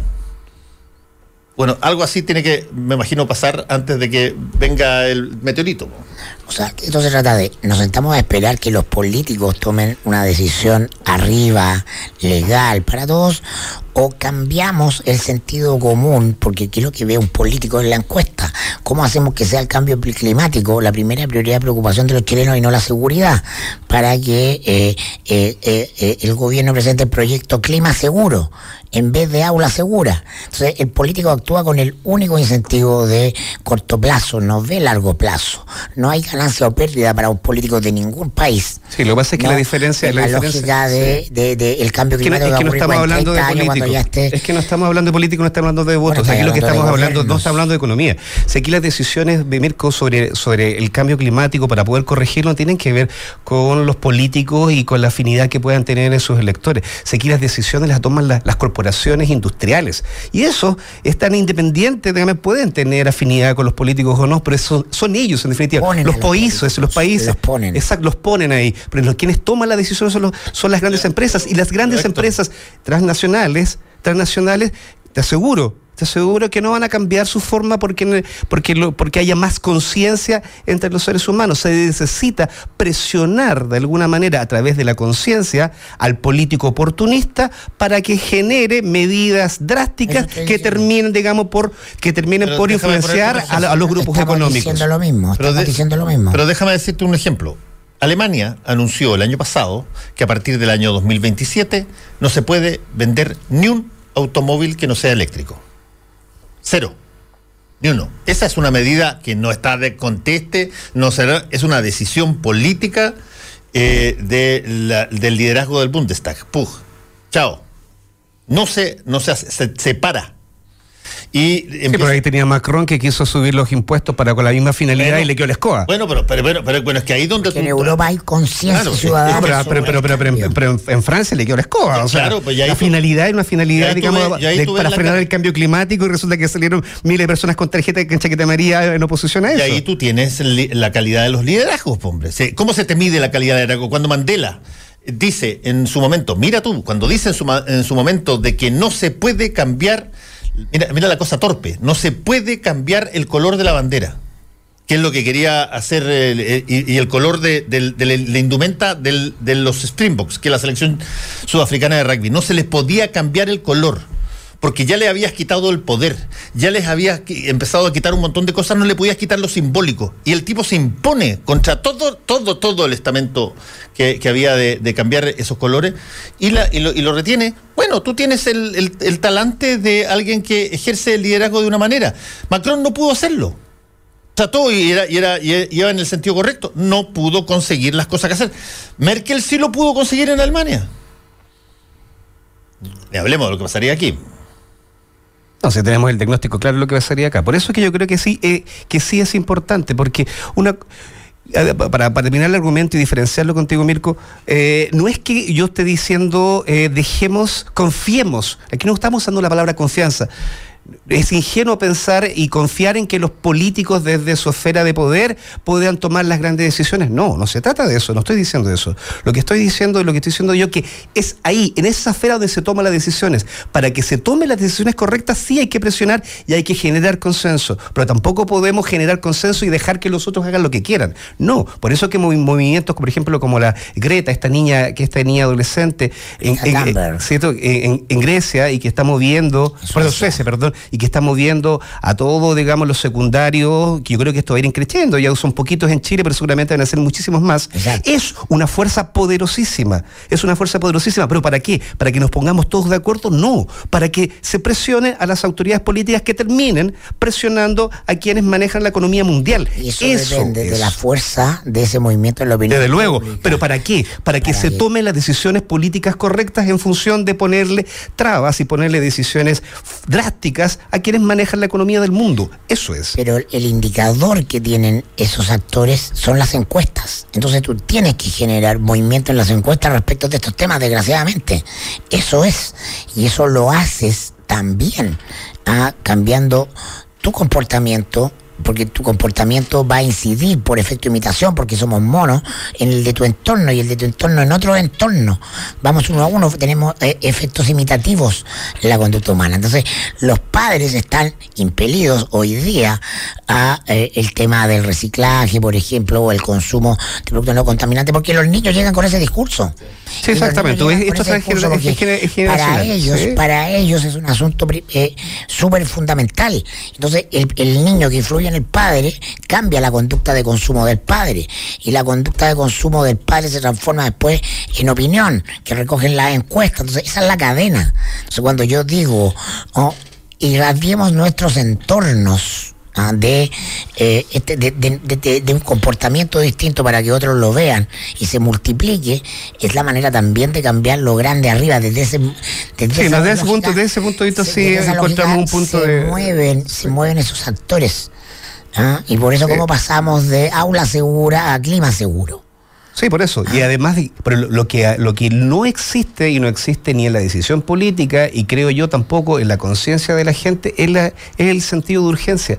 Porque yo creo que ese es el sentido que nosotros deberíamos aplicar los medios de comunicación. Porque no están lloviendo pescados, compadre. Si, eh, entiéndeme, no están lloviendo pescados. Yo siempre digo lo mismo. No están lloviendo, no, están lloviendo pescados, pero por ejemplo, el, pero, el día que pase algo que no ha pasado nunca, tú vayas a decir, chuta, ¿sabes qué? Hay, hay, que hacer algo. Pero mira, pero, pero hay un montón de datos. No está lloviendo pescado, pero tienes, por ejemplo, la amenaza en todo el sector de, Magallanes hoy en día con la salmonera. ¿Y qué está pasando? No son salmones, no simplemente, digamos, les ponen antibióticos, no se trata simplemente de que se muere en cantidad, digamos, y esto produce un daño ecológico producto de la descomposición. El mar se está quedando sin oxígeno en ¿Viste la ballena con, ejemplo, el mar se está quedando sin oxígeno. Entonces tú me dices, no llueve pescados. No, no llueve pescados, porque ya no hay pescados, pues viejo. O no van a haber pescados, no van a llover nunca pescados, porque los pescados se están muriendo porque se están quedando sin oxígeno. están siendo mares anóxicos. Yo sé, yo, sé que tú, entiendes que, mi, referencia a la lluvia pescado es, simbólica, sí, sí, sí, de, algo que tiene que ser tan lo suficientemente extraño como para que alguien diga, chuta, ¿por qué pasa esto? Hay que hacer algo al respecto. Por eso es que creo que hay que insistir, digamos, en lo que son las grados en Parral en el verano no son lo suficientemente elocuentes. 48 grados bajo cero en Chicago no son lo suficientemente elocuentes. El presidente de ese país se jacta de que se necesitaría un poquitito de calentamiento global, que venga un poquitito por acá. No es lo suficientemente elocuente. Tú necesitas lo que en términos físicos se llama una paradoja, algo que no se puede explicar normalmente por la lógica de la física sí. a la cual estamos acostumbrados. Y desgraciadamente, cuando, en una de esas, cuando aparezca la paradoja, es el último acto que va a existir. Es que ese es el punto, ese, es el punto, porque cuando te llevan pescados, cuando exista esa paradoja ya no va a haber tiempo. Pues, Se acabó el tiempo. Además, como estamos en la era televisiva, yo creo que luego va a venir una bola y se va a llevar el Sheraton. Y ahí la gente es chucha. El Sheraton no. El, el no. El gráfico, no, porque además ahí hacen gran Negroni. Hace un gran Negroni, es verdad, pues. un gran Negroni. No, pero eso es más visual, es más importante. ¿Por qué no se llevó el Costanera Center? ¿Por qué tenía que llevarse el Sheraton? ¿Será porque está al borde del litoral? Del, del, del eh, río Mapocho. Claro, el Sheraton del. No, por el Sheraton de ah, Viña. Está hablando ya, ya, ya, ya. Sí, yo creo que ah. efectivamente la, la, gente tiene que ir manejando su, su espacio, su, su, espacio íntimo y ir cambiando las conductas y eso va a ir pasando, yo creo que afortunadamente por las generaciones. Eso también tiene un tiempo y demora. Mientras más, más rápido, digamos, vaya, vaya creciendo eso, va a ser mejor. Pero, pero también, pero, pero por ejemplo, hay aquí la responsabilidad de los medios, que somos los tres periodistas, eh, es tremendo. O sea, si uno ve las noticias de repente, bueno, yo veo, veo a periodistas en la, tele hablando de cambio climático y todavía andan con el discurso diciendo de que poniendo en duda si es que esto es cierto o no. O sea, pero la tele, la tele, no, ya, no, sí, estoy poniendo como un ejemplo, pero también los medios nadie está en, en el sentido de urgencia, todos, todos toman como eventos, los eventos, este evento aquí, este evento allá, ¿cachai? No hay una mirada de que cada evento tiene relación con el otro. Por una razón. ¿Por qué no yo en pescado? Por, una, razón, por una razón muy sencilla. Los canales, Pero es que eso hay que hacerlo. hay que hacerlo sí o sí. Cuatro horas son notables en eso, ¿ah? Son full noticias, todas desconectadas unas de otras. Pero, como una repetición pero claro, 24H impresionante. Pero es claro, o sea, y, es ahí donde está el rating. O sea, qué mejor, qué mejor que los incendios forestales para poder llenar el rating, van, en, la televisión en el verano. O sea, es fantástico. O sea, que se la no, no, no, es fantástico, pero, pero, no es fantástico, pero, pero, pero se usa. Lo, lo, que te quiero decir es que en el fondo de esto, lo y lo hemos dicho varias veces acá, lo que hay es un pánico a que cambiemos nuestro modo de vida. Exactamente, un pánico a que tú veas cosas que no son la rutina clásica que tú ves. Esto es exactamente lo, lo, lo que podríamos denominar para el ciego todo es súbito. Él no anticipa la silla que le pusieron en el camino, al que siempre ha recorrido y siempre eh, no ha tenido problemas de llegar desde el punto A al punto B. De pronto choca con algo y para él eso es un problema que le cuesta a veces imaginarse a qué obedece. El equivalente a eso es cuando tú te dicen de que tienes que cambiar tu comportamiento, tienes que cambiar las formas cuando tú rutinizas y has rutinizado incluso hasta las cosas que, que eventualmente no te dan mucho beneficio, pero tú las conoces. El miedo al cambio de las cosas hace de que tú pienses que las cosas que están pasando son ciclos. Y, te, llenes la cabeza con decir, mira, estas son cosas temporales, siempre ha pasado. Ah, si tú eh, tomas un tiempo lo suficientemente grande, vas a encontrar montones de, temperaturas muy altas, de montones de temperaturas muy bajas. Estamos dentro de un ciclo. Porque la alternativa es, voy a tener que cambiar mi conducta, cambiar, y eso me da miedo. No sé cómo me afecta, no sé cómo afecta a mi pega, no sé cómo afecta a mis hijos. Y por lo tanto, tratas, tienes en términos prácticos un acto de ceguera voluntaria no quieres ver aquello que eventualmente si lo ves y abres los ojos te va a afectar. Y por lo tanto prefieres decir que no que el problema es minúsculo. O que, el lo inventaron los chinos. O, que viene después, que no sé. Pero bueno, tenemos aquí en Chile. hay una oportunidad interesante, una oportunidad interesante que yo creo que es elevar ese discurso y hacer esa eh, eh, transmitir ese mensaje, eh, porque tenemos una oportunidad que son los Óscares del clima. En ese sentido, la COP25 sí genera un cambio en eso, porque pone el tema eh, encima, porque eh, eh, posibilita que la oreja del auditor esté sintonizada con eso, porque opera también por repetición. Si tú vas cambiando la radio, todos están hablando de la COP y el clima, entras al cerebro. Hay gente que muy probablemente no piensa en nada más que la cuota del colegio y cómo metemos a todos los ladrones a la cárcel. Precisamente por eso yo creo que si hablamos de COP25, algo claro, y si hablamos de COP25 tenemos que hablar de clima, no tenemos que hablar de si tenemos, tenemos el espacio o no el espacio para recibir la alfombra pero también la farándula es parte de la vida. La frivolidad es parte de la vida. También entras por ahí. ¿ah? También entras por el lado de que la ministra, ah, qué simpática la ministra que dije, que el cerebro humano es complejo. ¿ah? No hay un camino de entrada a partir del gran tema serio y todo. Entráis por el tema de, oye, ¿dónde lo organizamos? ¿Y por qué no tenemos un lugar en Santiago para organizar? Esas cosas generan atención. Bueno, y son esas cosas las que también hay que, hay, que, hay, que, hay que ir incorporando nuevos discursos, aprovechando para incorporar nuevos discursos. Lo que no podemos quedar y hacer es saber que esto es farándula y quedarnos simplemente en la farándula. Eso es lo que estoy diciendo yo. Y eso es lo que eso es lo que llama la atención, en definitiva, de las autoridades medioambientales, que claro, tú puedes entrar y puedes comunicar que la gente vaya a tener mayor conciencia de que se va a efectuar el gran, la, gran conferencia del clima, donde van a estar los, los principales presidentes del mundo hablando de clima, del destino de la humanidad. Acá, de eso hay que hablar, aprovechando de que a lo mejor no hay, no hay espacio, pero, pero, pero eh, como decirlo, eh, jibarizar la discusión. Pero la comunicación está deselitizada. Sí, es decir, cualquier cosa que. Pero hay que aprovechar esos espacios para desjibarizar la comunicación. Eso es lo que me refiero. Hay que aprovechar esos espacios para, para sacarla de la pequeñez. Inténtalo, No, obvio que hay que intentarlo. En eso estamos, ¿no? no yo creo que hay que contrabandear, hay que hacer las dos cosas. varias estrategias en curso. Sí, y, no hay que olvidar, y estoy de acuerdo no con Héctor en eso, en que también la política y los liderazgos son capaces de generar, porque tienen las facultades, tienen los, resortes, las herramientas, tienen las facultades y van a tener crecientemente la obligación de tener que eh, forzar determinadas medidas eh, porque la alternativa es la paradoja. Tú tienes que el, cambio climático transformarlo en una moda. Por ejemplo, elegir mis cambio climático. Esas cosas tienen un impacto mucho mayor que discursar gravemente sobre la amenaza a las nuevas generaciones. Desgraciadamente. es que no es una amenaza a las nuevas generaciones. y no dijiste mister. Miss y mister, no sé. ¿Ah? la Fran aquí, la Fran aquí ya, dijo ya te va a tirar la oreja. Échame, po. Échame a mí la culpa de lo que pase.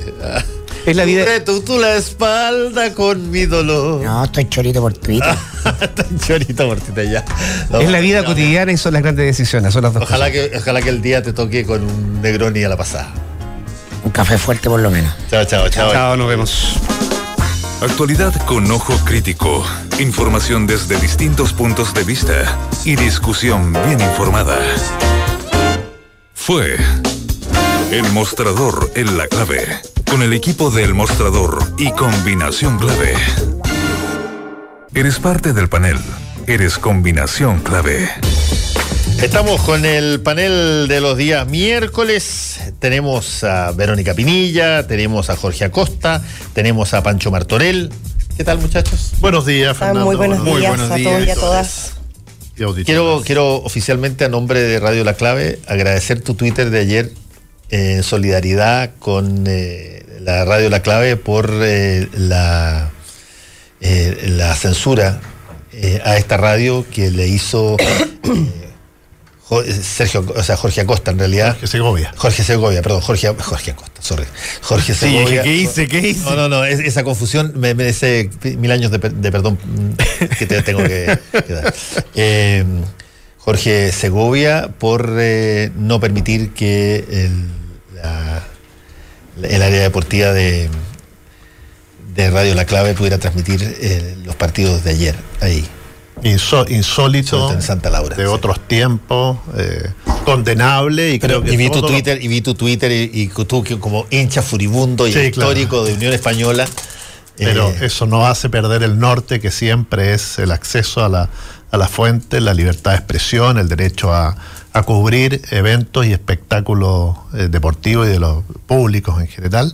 Por lo tanto, es lamentable la decisión de la, de la directiva Unión Española y de eh, supuestamente su propietario eh, Jorge Segovia, quien toma estas decisiones estando en España. Claro, con, ¿ah? bastante. me imagino que vía, vía mensaje de WhatsApp a los dirigentes acá y eh, espero, incluso, bueno, ya reaccionó, me parece, el, colegio de periodistas, por lo menos retuiteó lo que, lo que estaba saliendo y, que esto no puede ser. Es decir, y menos en un torneo eh, sudamericano, internacional. Eh, además, que, que la cobertura es fundamental, que los periodistas tengan el mayor acceso. Y esto es para todo evento. ¿ah? Y estas malas prácticas deben ser erradicadas, Fernando, sean del Colo Colo, la U, la Unión Española, el Congreso o, la, o, la, moneda. así como, por ejemplo, debieran ser erradicadas, me imagino yo, las votaciones secretas para elegir autoridades de la, Cámara de Diputados, que parece casi una cosa media vergonzosa decirla que todavía queda. Exacto, es decir, la transparencia ante todo, ¿no? O sea, eh, yo, te puedo entender que de repente haya secreto cuando tienes que hablar sobre situaciones de seguridad eh, nacional tan absolutamente eh, importantes que eventualmente se requiere cierto secreto, pero para que tú digas por quién vota, para elegir una mesa protocolar, parece un poquitito se presta para que se hagan los juegos que se hicieron ayer. ahí es interesante preguntarse por qué hay esta contradicción aparente entre lo que siempre se ha dicho, ¿cierto? Que el voto es secreto, ¿cierto? Que las personas a la hora de ir a elegir sus autoridades, ¿cierto? Van a, estas urnas, ¿cierto? Tan típicas y emitimos nuestro voto de manera secreta. Tanto es así que aquellas personas que le han sacado una foto al voto y lo han puesto en Twitter o en redes sociales eh, han, sido, han sido sancionadas, ¿cierto? Porque el voto es secreto justamente para, para proteger a las personas de coerción o de compra de voto, eh, con esta otra instancia donde el voto necesariamente debe ser público, ¿cierto? Cuando las autoridades tienen que emitir públicamente su voto. Y lo digo como concejal, ¿cierto? Obviamente a nosotros también nos pasa que hay temas que de repente son un poco complejos y siempre hemos decidido hacer todas y cada una de las votaciones de cara a la ciudadanía. ¿Por qué? Porque nosotros representamos a las personas que votaron por nosotros y aquellos que no votaron por nosotros también tienen el derecho de saber cuál es nuestra posición con respecto a distintos temas. Por lo tanto, la obligación de la autoridad pública eminentemente es responder por sus actos como representante. Y por eso, eminentemente, el voto de las autoridades, sean un simple concejal o nuestros honorables parlamentarios, eh, debe ser público, sobre todo creo yo, y en eso estoy de acuerdo contigo, Fernando, cuando son votos políticos, en el contexto en el que estamos. ¿Se acuerdan de la otra discusión de voto secreto cuando se elegía o no el candidato del Partido Socialista? Esto lo recordé inmediatamente. ¿Se acuerdan o no? Cuando había que elegir entre Ricardo Lagos y que, sale en el carnet del Partido Socialista, ¿cierto? Y, eh, y, y. Y nuevamente, como era una situación política difícil y era difícil decirle que no a alguien del ADN, ¿ah? del socialismo, como Ricardo Lago, eh, decidieron hacer un voto secreto, como si no pudieran decirle la cara que políticamente estaban haciendo algo que podía ser muy conveniente electoralmente, pero poco conveniente con eh, sus convicciones o con su historia. Y ayer vimos algo de eso también. Entonces, cuando, eh, cuando se ve que en la primera vuelta el candidato eh, del oficialismo, ¿cierto?, de Chile Vamos, saca más votos que el candidato oficial de la oposición. Oposición que estuvo todo el verano con una teleserie a propósito de si se ponían de acuerdo o no la democracia cristiana y el Frente Amplio para una coalición administrativa, eh, sin duda que da para bastantes discusiones y nuevamente nos hace pensar eh, cuánto vale la palabra empeñada en política, cuánto valen los acuerdos, cuál es la verdadera fortaleza de la oposición y si es que efectivamente estas distintas oposiciones pueden convivir en un proyecto político más allá de lo administrativo. bueno, sin duda el, evento y la situación que se vivió ayer en la Cámara fue complejo por, tratar de, buscar un, concepto amplio. Fue complejo porque efectivamente demostró la dificultad de la oposición de establecer un consenso básico para elegir el presidente de la Cámara. Eh, lo que plantea Fernando, que es cómo eh, las diferentes oposiciones o los grupos que conforman la oposición eh, cumplían la palabra empeñada respecto de a quién iban a apoyar y a quién no iban a apoyar, cosa que también se vio en juego eh, al definir que, claro, el Frente Amplio había, había mm, comprometido ciertos votos que en la práctica no, se lograron, eh, pero también tiene que ver con, con, esto de que hoy día incluso las iniciativas de ley, cualquiera esta sea, están identificadas por los 155 votos y uno sabe quién vota. ¿ah? Uno sabe quién se abstiene, uno sabe quién vota en contra, uno sabe quién, sepa, quién hace el pareo, quién no. Entonces, claro, en este tipo de votación, que son votos además más políticos, uno esperaría que, independiente de eh, el acto de ponerse de acuerdo entre las bancadas, quede eh, reflejado en la manera de poder cumplir esa palabra a la hora de votar. Pero después se votó, eh, se pidió voto eh, sí, Sí, ojo que en el Senado ya hace algún tiempo se eliminó el voto secreto para este mismo tipo de votación. este era el último resabio que quedaba en la Cámara de Diputados, lo que permite que tú puedas generar todo tipo de teorías sobre lo que pasó en la primera vuelta. Por ejemplo, tú puedes decir, mira, hubo tres o cuatro personas del Frente Amplio que votaron por Jaime Belolio para mostrar, qué sé yo, una suerte de testimonio de que sus votos eh, mejor que sean tomados en cuenta porque pueden hacer cambiar las cosas en una determinada materia. Y después eh, se obtuvieron eh, en la segunda vuelta. O tú puedes decir también que Hubo votos, por ejemplo, de la bancada evangélica, lo que se comentó mucho ayer, que... En la segunda vuelta. Claro, que, en la segunda vuelta, amparados por el secreto del voto, no quisieron votar por alguien a quien consideran quien era incompatible con su sector cuando Jaime Belolio siempre estuvo a favor, por ejemplo, de la identidad de género o del matrimonio igualitario. Entonces, pero todo eso se te, se te ampara, hay un cobertor común que es el secreto del voto y por lo tanto puedes especular una barbaridad y las personas que lo hicieron están riéndose a carcajadas porque, oye, eh, mostré que sin mi voto eh, eh, esta cosa puede fracasar. O por fin le pegué un palo a, Belolio y nadie sabe. Se dieron el gusto. Y, y nadie sabe. No, efectivamente fui yo, no fui yo. y además te sirve, te sirve en, el, en las futuras negociaciones también para decir, ojo, eh, Obvio. Acá, estoy presente. Sí, lo que pasó? Yo no voy a decir que la otra vez hice esto, pero podría pasar, que estos tres o cuatro votos. Tómenme en cuenta. Exacto. Y fíjate que yo no. Cinco votitos, como dijo. Sí, pero a mí me, a mí me parece medio. Perdón, disculpa. Dale, nomás. me parece un poco vergonzoso que eh, en los momentos cuando uno se pone de acuerdo políticamente, y yo creo que es la fuerza finalmente de las alianzas y de eh, los partidos políticos y de las bancadas, es lograr llegar a acuerdo. Eso, eso es el ejercicio del poder y de la política, sobre todo en un Congreso. En estricto rigor, estando de acuerdo con que hay un voto secreto que da para el juego eh, eh, eh, cerrado, digamos, incógnito de hacer este jueguito de decir una cosa, declarar una cosa y votar de, otra manera. Pero me parece vergonzoso que si hay ciertos acuerdos definidos por los jefes de las bancadas, esta, como se menciona, fue una larga disputa y una larga conversación. Primero el Frente Amplio estuvo fuera, después decidió apoyar en el verano a la democracia cristiana. Entre tanto, el que era candidato a la democracia cristiana se bajó por eh, causas que todavía eh, no están relativamente, no están muy claras. ¿ah?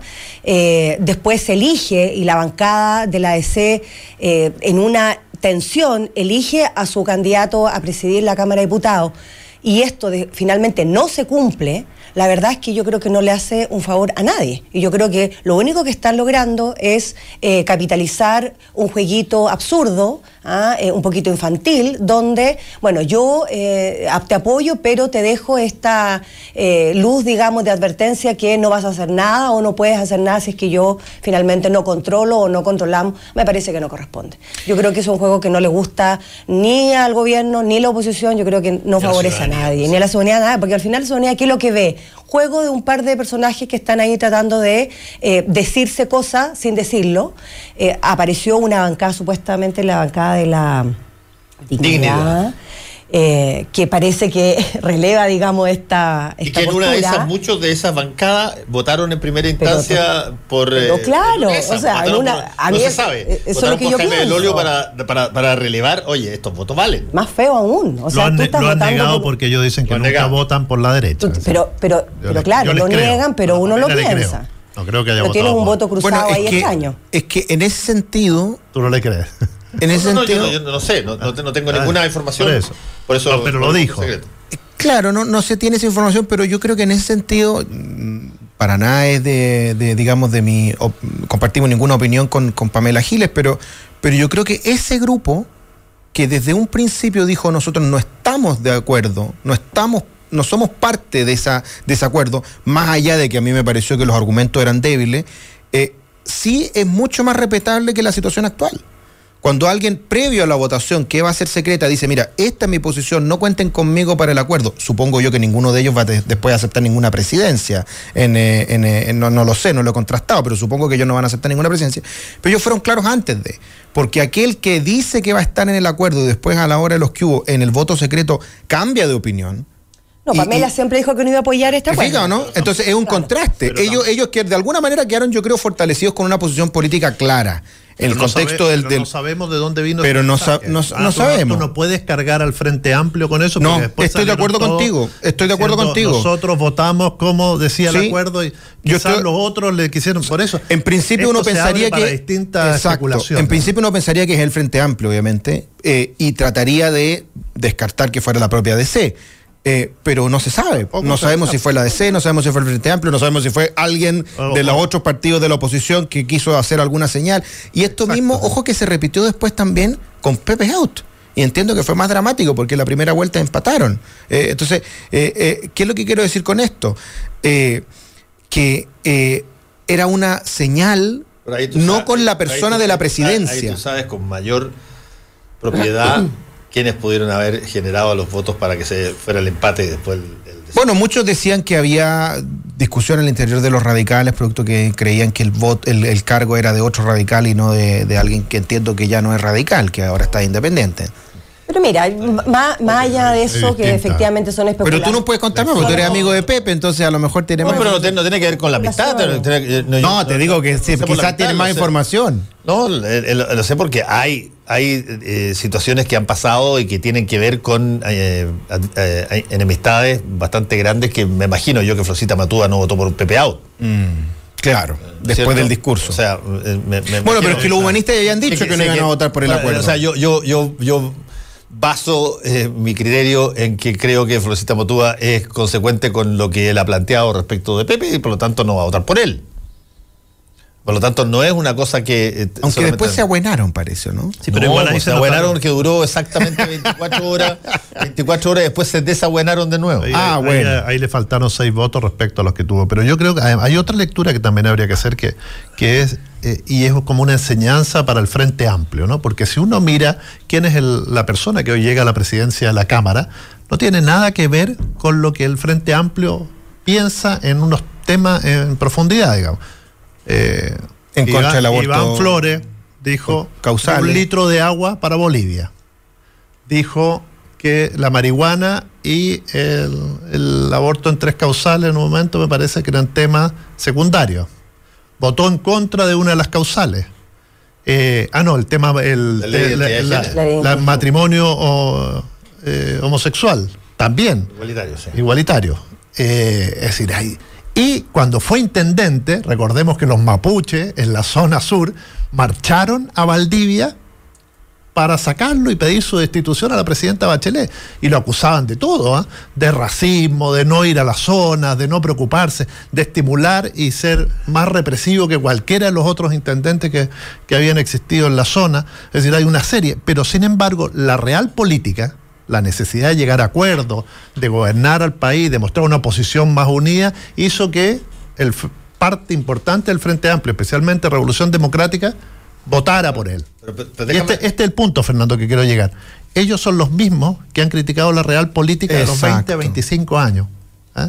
esta cosa, esta crítica permanente a, Ricardo Lago. Lo que demuestra que otra cosa es con guitarra, otra cosa es cuando estás haciendo política de Estado. Y ahí es donde tienes que tomar decisiones, muchas veces tragarte algunas de las cosas en las que tú crees profundamente y decir ya, que Iván Flores llegue a la testera por este acuerdo político de la oposición. Yo creo que lo más interesante que pasó, fíjate, eh, en, lo de ayer, pasó antes de ayer, que es cómo se resolvió al interior de lo que fue en algún momento dado el partido lejos más grande de Chile, que sacó solo a un presidente de la República con algunos votos de la derecha en su, en su época para que no ganara Allende, eh, como la democracia cristiana, que tuvo que dirimir entre dos personas, Víctor Torres e Iván Flores, que son cara y sello. Mm.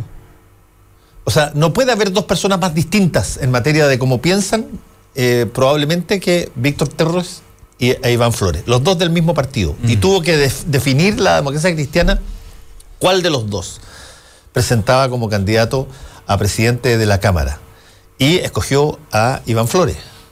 Lo que también es revelador, eh, porque desde un punto de vista práctico, yo creo, se debe haber pensado, él va a conseguir eh, por los juegos de alianza política todos los votos de los partidos tradicionales. Eventualmente ya se tenía conversado a, un sector amplio del Frente Amplio de que cumpliera con, el acuerdo, pero también puede sacar unos cuantos votos de la derecha porque en términos de la, agenda valórica, eh, Iván Flores está mucho más cerca de lo que está la bancada angélica de Renovación Nacional, de lo que está el Partido Socialista. Mm. Pero te revela una vez más algo que todavía no ha hecho eclosión seria en términos prácticos, que es a ver cuándo el Partido Demócrata Cristiano se va a definir entre qué representa. ¿Representa una salida, la del Víctor Torres, o u otra salida, la de Iván Flores? ¿O se va a transformar en un partido, como lo era en un momento dado el Partido Socialista, que tenía siete facciones distintas? Bueno, es verdad que esa es de alguna manera la gran pregunta que va rondando a la democracia cristiana hace harto tiempo, pero no hay que olvidar que Torres va a ser presidente de la Cámara, según se supone, en el próximo periodo. ¿Sí? Entonces, de alguna manera va a mostrar la democracia cristiana esas dos caras que tiene. Ahora, yo creo que eh, también lo que se puede observar es que un cargo de representación eh, corporativa, como el presidente de la Cámara de Diputados, también tiende de alguna manera a moderar a las personas. Es decir, no podemos tener o no deberíamos tener un representante tan beligerante porque representa justamente a, toda la, a toda la corporación, no solamente a aquella que lo eligió. Entonces, esto, Jorge, convengamos una cosa. Tú tuviste de presidenta de la Cámara Maya Fernández, una persona que, que es del Partido Socialista, una persona que eh, tiene posiciones relativamente tajantes, pero en su calidad de presidenta de la Cámara, su misión reglada es eminentemente protocolar. Bueno, y por, también, lo tanto, por lo tanto, también definen la tabla. Sí, es, es, muy importante. Por cierto, definen la tabla, pero tú no, tú no viste aquí una apropiación indebida del control del, Es que ese es mi punto. A eso voy. Porque son protocolares. Porque son, protocolares y porque, y porque de alguna manera yo creo que y sanamente me parece bien, con sentido republicano, esos cargos se, eh, más que utilizarlos como una plataforma política para ah, marcar posiciones eh, doctrinarias, se ha utilizado justamente como lo que significa, que es representar a toda la corporación. Y eso me parece muy bien.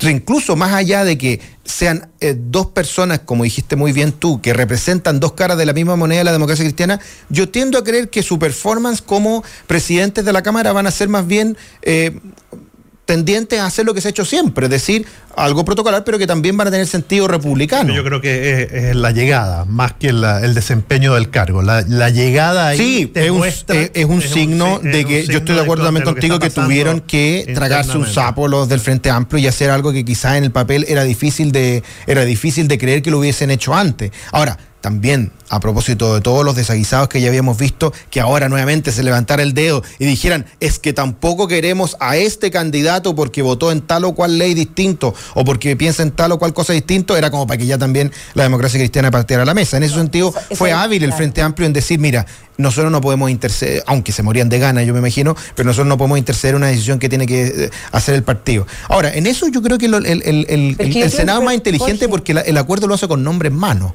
no lo hace con partido, lo hace con nombre en mano. En cambio, el, en cambio los, los, diputados lo hacen eh, por partido y no por eh, nombre. No, pero es que justamente yo creo que tiene que ver con lo que tú estás mencionando, que es que hay una, un rechazo a una figura de un presidente de, o un representante de un partido, obviamente, que es más conservador dentro del propio partido, muy cercano al presidente de la ADC en términos como de su posición política, a diferencia de Torres, que esperábamos, yo decía, bueno, es un hombre más conciliador, tiene una mejor llegada con el Frente Amplio, más progresista, uno podría pensar que era un hombre eh, que podía cumplir, digamos, una, un rol más, más de negociador al interior de, la banca. No fue así, pero ni el Frente Amplio, ni ningún otro partido puede interferir ni modificar la decisión autónoma de un partido político como la AEC. Nadie puede venir a decir, oye, aquí A menos que se mande un email eh, anónimo.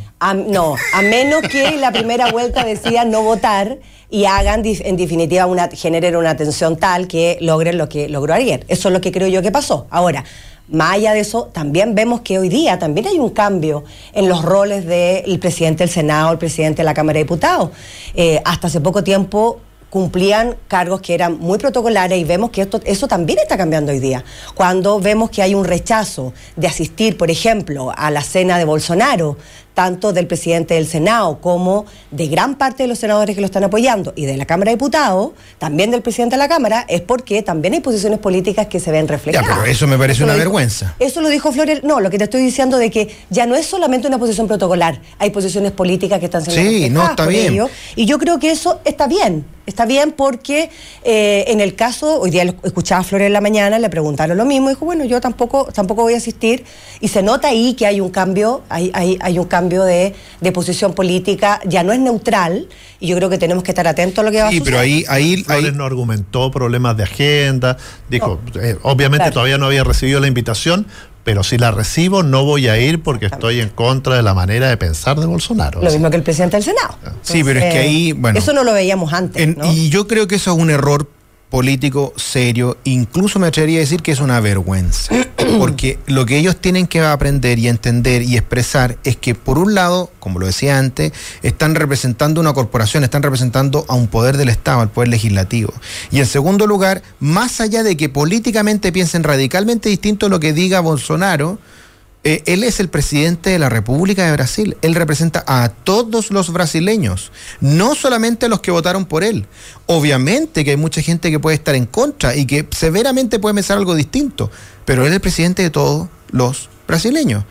Entonces, ah, cuando es una visita oficial, cuando viene el, representante, ¿cierto?, del Poder Ejecutivo, eh, creo que dar esa señal eh, es, una ofensa hacia el pueblo de Brasil. Ellos pensarán que es lo mejor para decir que estaban en contra de sus posiciones políticas, pero en el mismo lugar donde estuvieran ahí en el almuerzo a la salida podrían haber hecho el punto y haber dicho yo pienso radicalmente distinto a lo que dice este señor pero no pueden de alguna manera hacerle ese desaire al pueblo brasileño. y, de alguna manera muchos de los que están criticando a Bolsonaro, oye, fueron los mismos que mandaron la cartita eh, pidiendo que, que liberaran a Lula para que fuera candidato. Entonces son los mismos que dicen, oye, no hay que interferir en la política exterior, pero resulta que a la hora de estar a la altura de una política exterior seria y responsable, no lo hace. No, no es no interferir en la política exterior. No, intervenir en los asuntos internos de otro país, pero eso no tiene nada que ver con que tú vayas a cenar con un presidente. ¿Y tú crees que no tiene ninguna responsabilidad? sí, en la vida hay que tomar decisiones y creo que las cosas no son mecánicas. No porque sea venga el presidente, porque Hitler también fue elegido. Entonces yo me tengo que sentar a comer con Hitler si es que viene al país invitado. No puede. Ya, pero es que no puede decir, pero es que, no puede hacer, pero es que no puede hacer esa, esa tú estás diciendo que Bolsonaro es Hitler entonces, eso me estás diciendo. No, te estoy dando No, hombre, pues si dijo una declaración que tú y yo podemos condenar, pero no por eso, si tú eres representante de una organización tan importante como el, la Cámara de Diputados o el Senado, no ir por una posición política. Entonces que, la es que si no está dispuesto que la derecha lo eh, castilla la mesa. No, no, no. Lo que pasa es que si él no está dispuesto a, cumplir con esto es un juego democrático y no, mecánico. Es que si no está dispuesto a cumplir con sus responsabilidades del cargo, por supuesto que no debería asumirlo. Entonces que los diputados de derecha no tienen los votos para que lo saquen. Entonces, ese es el juego democrático. Jorge, no, Jorge, eso es lo más antidemocrático que hay. Jorge, yo entiendo tu punto, pero convengamos en una cosa que creo que en eso no va a haber discusión.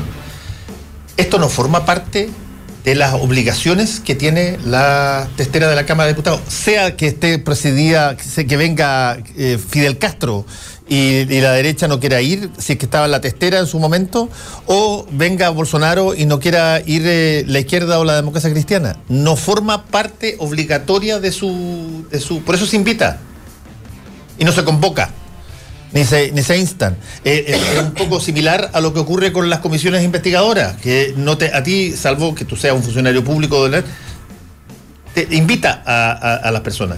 En este caso, no tienen ninguna obligación formal de hacerlo. ¿Es una, es una obligación protocolar o es una, una cuestión protocolar? Sí.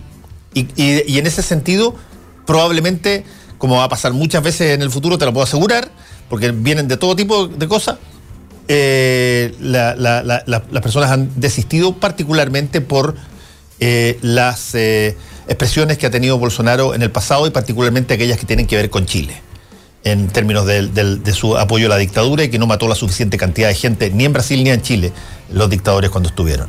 Y por lo tanto, desde ese punto de vista, no creo que se les vaya a reprochar. Quizás desde el punto de vista de la formalidad, puede ser. Yo he visto acá cómo llega el presidente de China, una dictadura que sale todos los santos años en Amnistía Internacional con, con por lo menos 16 páginas de violaciones de derechos humanos y van todos. Todos corren.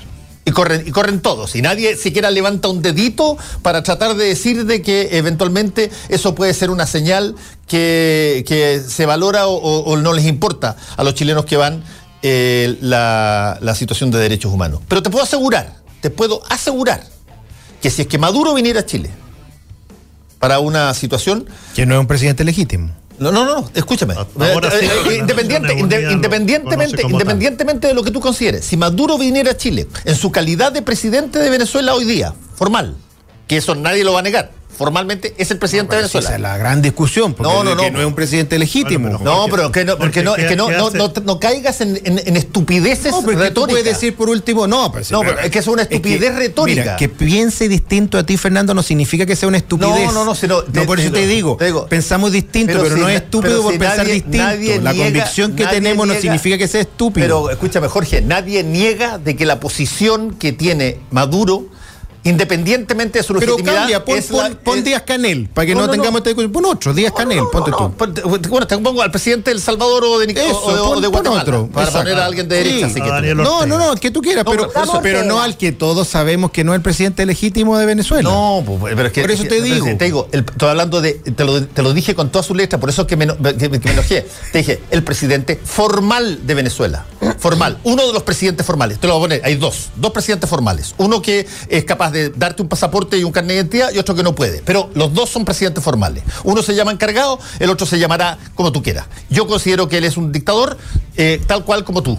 Pero, si es que él viniera acá, ¿acaso tú, eh, y, siendo presidente formal, eh, ¿tú considerarías de que, la, si que las personas rechazaran estar presentes ahí, aunque el presidente Piñera tenga que estar?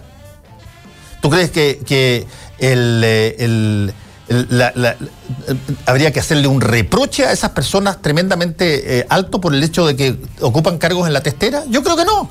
También todo su derecho a hacerlo. Lo que pasa, Fernando, es que aquello? por eso te digo, podría haber puesto otro caso, era más fácil hablar de Díaz Canel, porque en el caso que tú pones, la gran diferencia es que Díaz Canel lo recibe el presidente Piñera, pero por eso podría haber puesto Díaz Canel más fácil, porque el caso, en el caso de Venezuela, y comparado con Brasil, el presidente Bolsonaro fue elegido democráticamente. y no hay ningún cuestionamiento, y no hay ninguna, ninguna. la pregunta que hay que hacer, la pregunta que hay que hacerse es: ¿a quién representa Bolsonaro? ¿A quién representa el presidente Bolsonaro? Es el presidente elegido democráticamente. Es el presidente de Brasil. Obvio. No solamente es el presidente de Brasil que puede pensar radicalmente distinto a lo que ustedes puedan pensar, sino que es el presidente de la República de Brasil. Por lo tanto, cuando un presidente del Senado o un presidente de la Cámara, aunque no esté escrito entre sus obligaciones formales y legales, decide no ir a esa invitación, le está diciendo que no al pueblo brasileño. Y eso es lo grave. Es un desaire. Y por eso a mí me parece una vergüenza. Porque él puede hacer perfectamente el punto político y tiene la estatura para hacerlo y salir mañana en la portada de cualquier diario y, y decirlo que piensa radicalmente distinto a él, pero no hacer ese desaire. En el caso que tú me dices, por ejemplo, de, de, Venezuela, ya dije lo que pensaba. Pero si hubiera sido Díaz Canel y, tuviéramos a Belolio o a, no tengo idea, a, la Coca Van Rieselbergue de, de presidenta del Senado, tendría que ir, aunque pensara radicalmente distinto, por supuesto que tendría que ir. Pero por supuesto querían. Pero, yo, yo, entiéndeme, yo no estoy justificando que no vayan. Lo que estoy diciendo, o sea, si tú me preguntas a mí, yo creo que ellos debieran hacer el punto en el lugar. Eso, estamos de acuerdo entonces. Deben hacer el punto lugar. Exacto. en el, estando, yendo, diciendo yo pienso radicalmente distinto a este señor. quiero decir aquí, aquí lo, que, eso lo quiero decir directamente. directamente. en una de esas se consideraría, al reloj seguido se consideraría mucho más ofensivo una cosa de ese, de ese tipo que el no asistir. No, no, no, quizás lo hace en el punto de prensa se lo comenta él directamente, no sé, pero no, no haciendo alarde. Hacer un punto No, no, no haciendo alarde. Al invitado. No va a pasar, nadie no va a oficial del gobierno. No haciendo alarde, pero tú puedes salir al punto y decirlo, y eso lo hemos visto. Tenemos que hacer una pausa obligatoriamente. Sorry. Somos opinión. Somos la clave.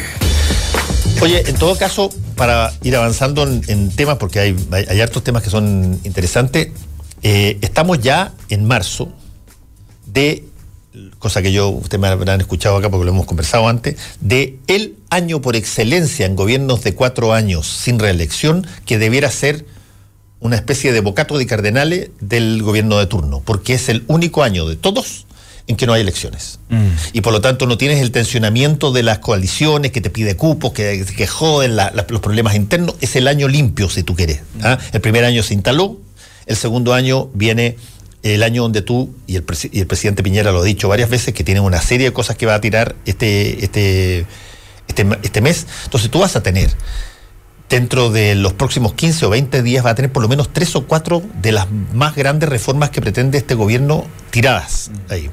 Que no son, para mi modo de ver, la admisión justa ni el control preventivo de identidad, que yo creo que ninguno de esos va a pasar como pasó.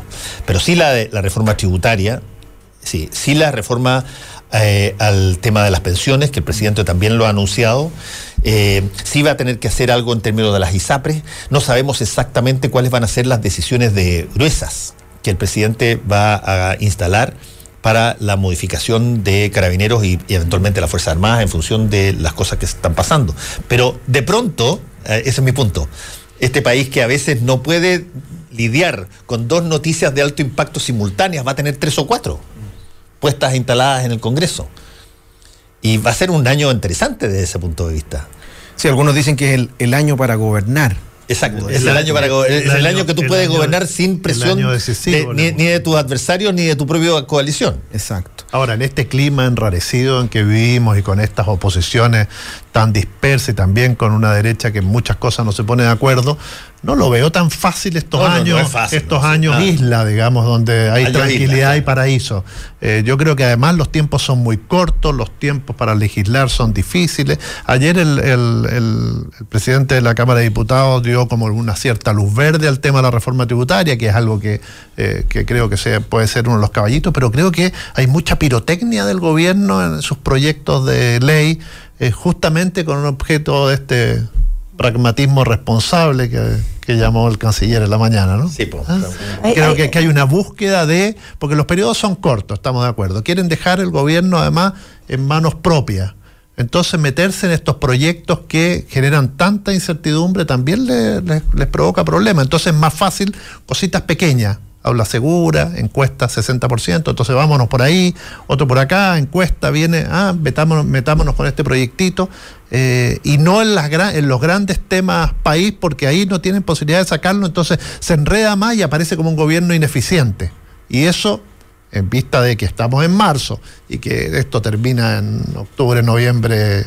Enero en general. No, pero además tenemos, además tenemos la COP25 en diciembre que también va a ser una cosa grandiosa. Sí, sí, que tenemos, si, que, encontramos un lugar la, haremos, la, haremos, en el Estadio Nacional, pero se va. Ahora los parlamentarios están convocando a una COP parlamentaria ¿ah? acá en Chile. Entonces, si, si había problemas ya porque iban a venir los gobiernos, imagínense ahora con que van a venir los parlamentarios de todo el mundo a esta COP 25 parlamentarias en Santiago. Entonces, eh, vamos a tener un año muy movido. Hay, hay para un año ah, Hay fútbol entre medio, que también es. Bueno, y tenemos la PEC también. Tenemos la PEC, imagínate. Es decir, eh, creo hay que. Una agenda, hay una agenda movida. Ahora, yo, al final es un año de gobernabilidad, como se menciona, pero o de la capacidad del gobierno de instalar su agenda y hacerse cargo de su agenda y liderarla. Eh, pero al mismo tiempo, como vemos eh, dificultades que, que, ha tenido el gobierno para poder avanzar en esa agenda, mi temor, espero que no sea así, es que sigamos, como dice Francisco, en esta pirotecnia de temas que apuntan más a responder con las encuestas, por ejemplo, el, control de identidad, digamos. Eh, ayer escuchaba a la, a la ministra Cecilia Pérez diciendo que una cosa son los informes académicos y otra cosa es la realidad de la gente. Eh, la verdad que no, me, parece penoso eh, porque los académicos de alguna manera somos personas, no estamos fuera de la realidad ni en la sociedad, estamos personas dedicadas a vivir de la realidad y tratar de darle respuesta a los problemas sociales. Eso es la academia, digamos. Eh, y que por lo tanto el control de identidad, por ejemplo, a menores de edad, eh, una cosa puede ser la evidencia en las políticas públicas y otra cosa es lo que dice el vecino de la granja, Puente Alto o, Las Condes. Y ahí me parece de que eh, demuestra de alguna manera la dificultad que tiene el gobierno para llevar su agenda. Porque si el gobierno eh, insiste y es responsable en su agenda de gobierno, debería, como se ha mencionado acá, avanzar con eh, la reforma a las pensiones, avanzar con la reforma a las ISAPRE. Mismo Jorge en algún momento lo dijo, esta reforma FONASA que tanto la necesitamos y que es una discusión que todos estamos esperando. Pero como vemos que llega al Congreso y hay dificultades para llegar a acuerdos, tenemos, no, no, el gobierno no tiene la mayoría en ninguna de las dos cámaras, entonces terminamos en estas discusiones que nos quitan tiempo, nos desgastan eh, y terminamos en, en, los momentos como estamos hoy día, donde terminamos hablando de cosas que la verdad no van a llegar tampoco a ningún lugar. ¿Ah? déjame, déjame decir un planteamiento respecto de una cosa que tú dijiste. Yo le tengo súper harto eh, cuidado y precaución a cuando se desacreditan lo que se denominan los técnicos, los expertos. Así como no puede ser de que los técnicos sean los que eh, dominen todo, cosa que aprendió el presidente Piñera en su primer eh, gobierno, cuando tuvo un, un impasse muy fuerte dentro de su propia coalición, porque en su primer gabinete colocó una cantidad enorme de técnicos y poco políticos, y, le criticaron mucho por eso. Todo eso lo cambió, eh, pero que tú desacredites la evidencia generada a partir de la Academia de los Técnicos, cuando tú la estás viendo por parte de tu propia gente, porque la eh, editorial de El Mercurio de, hace dos o tres días respecto justamente de eh, el problema del control preventivo de identidad para mayores de 14, está lleno de datos técnicos, de evidencias que eh, critican la medida. Bueno, ¿Qué tienes que decir por eso la vocera dice lo que dice. Claro, ¿cuándo te dice? Y te, digo por qué es tan grave para un gobierno de derecha. Porque el gobierno, un gobierno de derecha como, como esto, tiene en, por ejemplo, áreas específicas, la economía, una tutela de, seriedad y responsabilidad técnica enorme. Y, más, y te la tiran encima a la primera discusión. Te, lo, hacen ver. Y, con justa razón, te lo tengo, te lo tengo que decir. las discusiones económicas a la hora de, por ejemplo, las reformas tributarias, la reforma que haya, ¿tú crees que van a ir a preguntar cuál es el sentir de la gente respecto de aquello? No, ahí, ahí la, situación es a ver lo que corresponde de acuerdo a la lógica técnica que nosotros creemos que debe haber y punto. Y por lo tanto, el, el discurso de que la academia es una cosa casi alejada, ajena, y lo que importa es el sentir de la gente, te abre el camino para cualquier cantidad A mí me huele a populismo, la yo Creo que, yo creo que es la academia social la que siempre ha desconfiado la derecha.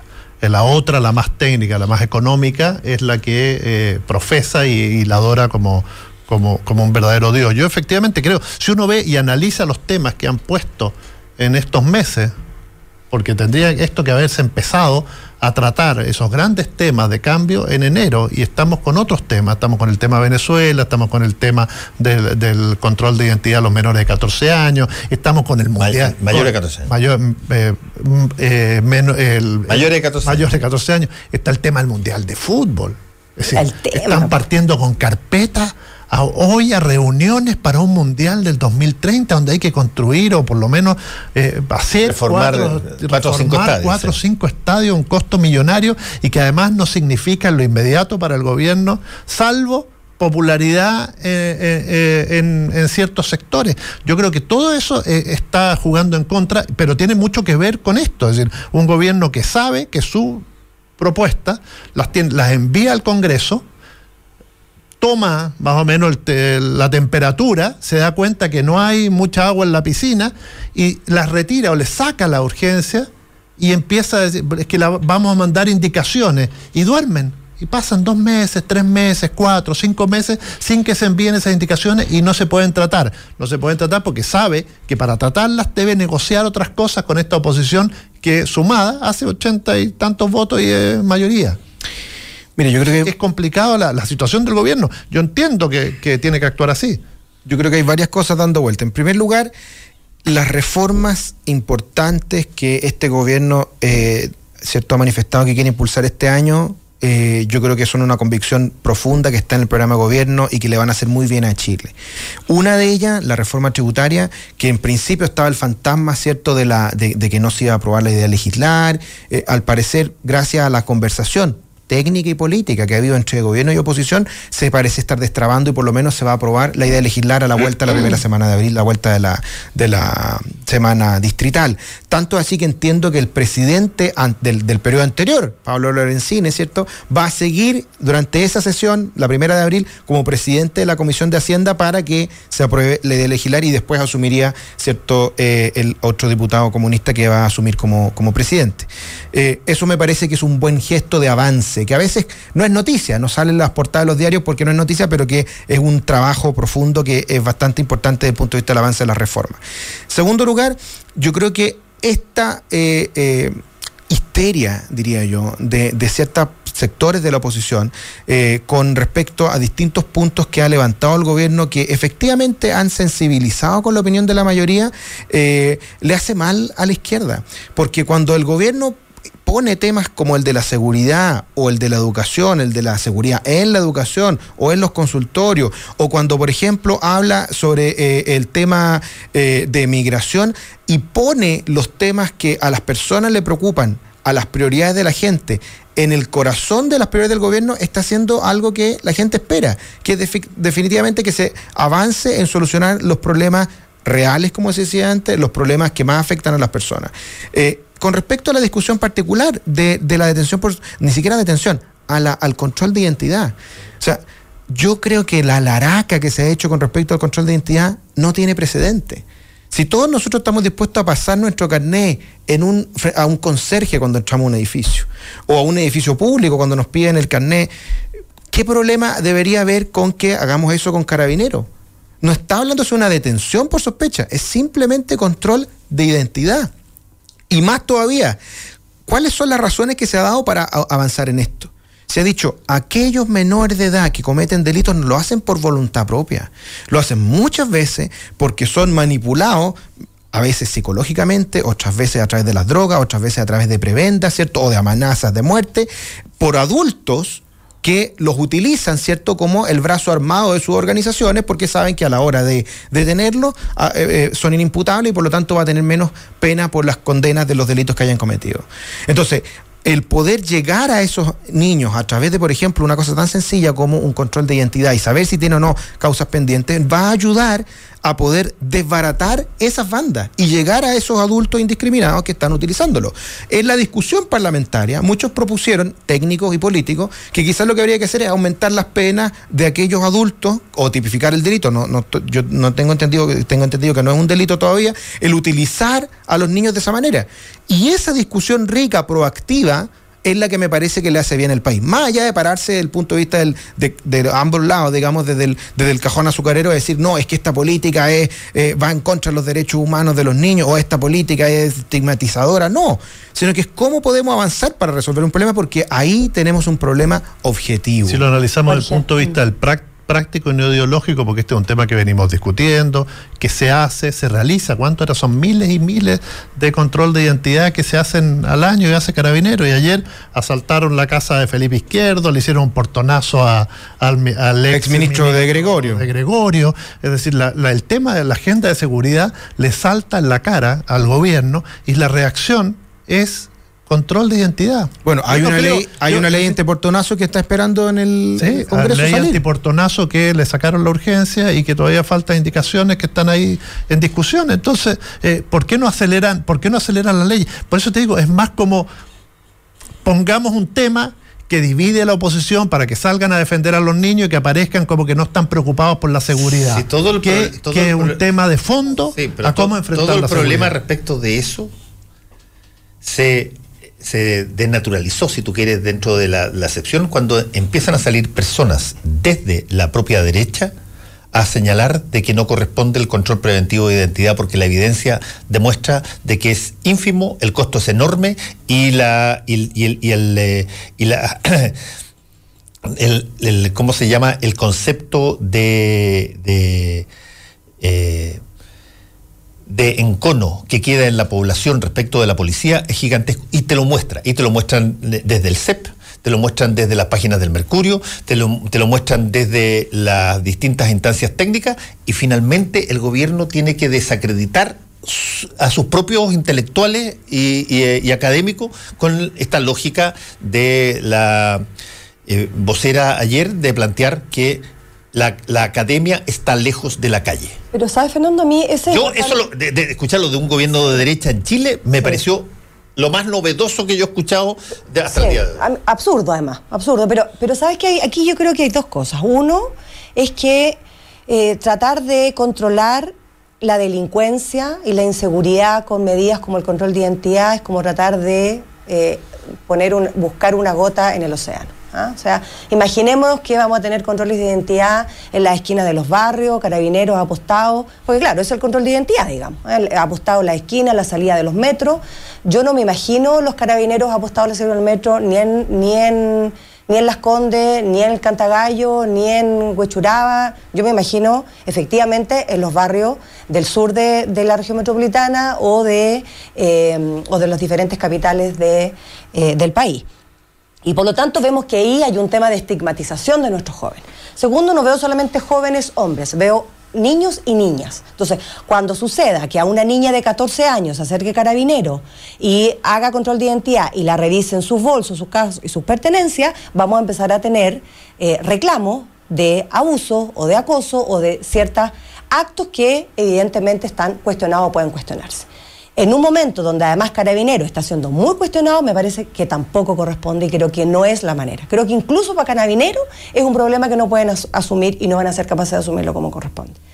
Pero además, si incluso nosotros viéramos que es un, es un que los jóvenes hoy día están involucrados en casos de eh, situaciones de inseguridad o los portonazos y todo, que es así, creo que tampoco es la manera porque tenemos otras políticas que han dado, que han sido más efectivas, que efectivamente la educación, que se reintegren al mundo laboral, que se reintegren a las capacitaciones, que vuelvan al sistema educativo, que evidentemente es mucho mejor que hacer solamente un control, que después del control que vas a hacer, vas a llenar, eh, si en caso que tuvieran o encontraran alguna evidencia que los vas, vas, a llenar las cárceles de jóvenes sobre 14 años, ¿qué vas a hacer con los jóvenes? Entonces, yo creo que ahí no hay una respuesta sistémica de política pública frente a un fenómeno como es la inseguridad. Entonces, yo creo que ahí no estamos fallando, estamos fallando eh, en la solución y estamos fallando también como política pública de darle una respuesta. Pero segundo, perdón, y solamente termino con esto.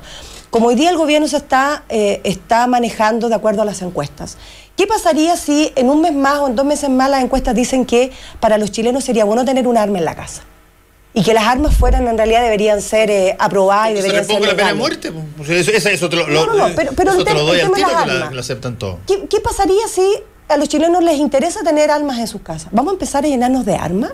¿Y vamos a empezar a llevar eh, una propuesta de ley al Congreso en que vamos a aprobar las armas? Entonces, llega un momento en que yo creo que tenemos, el gobierno tiene. Pregúntale a los chilenos si quieren saber conocer las cuentas corrientes de los parlamentarios. O sea, quiere en algún momento el gobierno tiene que también. Si quieren bajarle el sueldo a los parlamentarios. No, no, no, pero aquí estoy, llevando es que, estoy llevando un caso. Estoy llevando no, ya no sé si se puede bajar más. No, estoy llevando un caso que es más sensible, Jorge, que es un tema que hemos repudiado sobre lo que está sucediendo en Estados Unidos con el uso de las armas, ¿no es cierto? La muerte, eh, cómo sacrificar a los jóvenes afuera de las escuelas. En Chile va a pasar lo mismo. Vamos de alguna manera, no digo que vamos para allá, pero creo que el gobierno en algún momento tiene que tener la capacidad de decir, esto es correcto, esto es incorrecto. Esto puede ser efectivo incluso, pero no es correcto.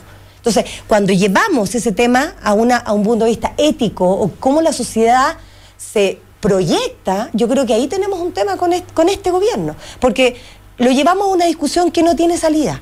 ¿ah? Entonces, lo único que nos hace es enfrentarnos a una discusión ética, ¿no es cierto? Y al rol de los jóvenes, y de pero que finalmente sabemos que no va a llegar a ninguna parte. Entonces, yo creo que vamos, vamos, en ese sentido vamos por mal camino. Yo preferiría que el gobierno asumiera su agenda de gobierno, asumiera las reformas, llevara la reforma al Congreso y peleáramos políticamente por cuáles son las reformas que salen a flote. Por eso, Jorge, yo creo que tu discurso es muy bonito, pero es para la galería. Ese discurso de la inseguridad, ese discurso que la gente quiere estar protegida en sus casas, etcétera. Es decir, hablemos, no, quitemos el tema ideológico del cuento, no descalifiquen los argumentos del progresismo, de la izquierda o de la oposición, porque están para defender a los delincuentes, como se plantea muchas veces el discurso oficialista, sino que veámoslo en la práctica concreta. Y en la práctica concreta no es, no se avanza así. Yo te aseguro, y te lo puedo dar firmado, que si llega a salir esa ley del control preventivo de identidad, vamos a tener un gran show mediático con el ministro Chadwick en la televisión, en el primer control preventivo, acompañado del Lonco Villa, perdón, del subsecretario Villa, y, eh, ¿Y qué va a pasar? Gran despliegue mediático y a los 15 días no vamos a tener un control de identidad más de los que tenemos en este momento. Y van a seguir los mismos temas adelante, va a seguir explotándonos el tema de la seguridad en la cara, porque también hay que analizar qué está pasando en el mundo, la cosa moderna, la ciudad, es una ciudad de 7 millones de habitantes, etcétera, con el tema de la delincuencia. Es decir, acá no podemos seguir atemorizando a la población que es lo que generalmente se está haciendo, se atemoriza a la población. Y cuando tú atemorizas a una población, las respuestas pueden ser dramáticas. O, o, una salida por la ultraderecha, o reponer penas de muerte, o armas en las casas.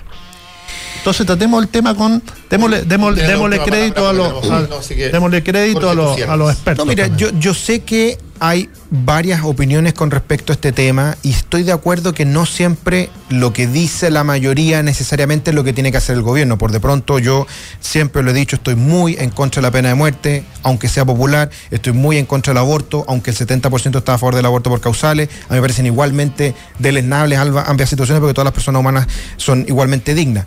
Pero con respecto a este tema en particular, como te decía, creo que se ha rizado un poco el rizo cuando se ha equiparado el control de identidad con la vulneración de los derechos de los jóvenes. Porque cuando en, una, eh, en un país como este, cuando, por ejemplo, los jóvenes pueden abortar cuando tienen más de 14 años, cuando pueden, por ejemplo, eh, abortar por violación. Es violación en todo caso. No, no, pero por ejemplo, tú tienes un montón de cosas que pueden pasar sobre los 14 años y que, y que lo pueden hacer sin ningún problema, pero, pero tú no le puedes pedir el carnet. Uno dice, chuta, hay cierta contradicción en aquello de si son o no son, eh, eh, además que pedirle el carnet a una persona no es para nada violentarlo, es simplemente saber cierto, un control de identidad, que yo lo veo en Santiago, cuando veo la presencia de carabineros que hay en Santiago ahora, que ha, permitido combatir el comercio legal, disminuir, por ejemplo, eh, la, la, delincuencia, cuando hay un control preventivo, la gente se siente efectivamente más segura.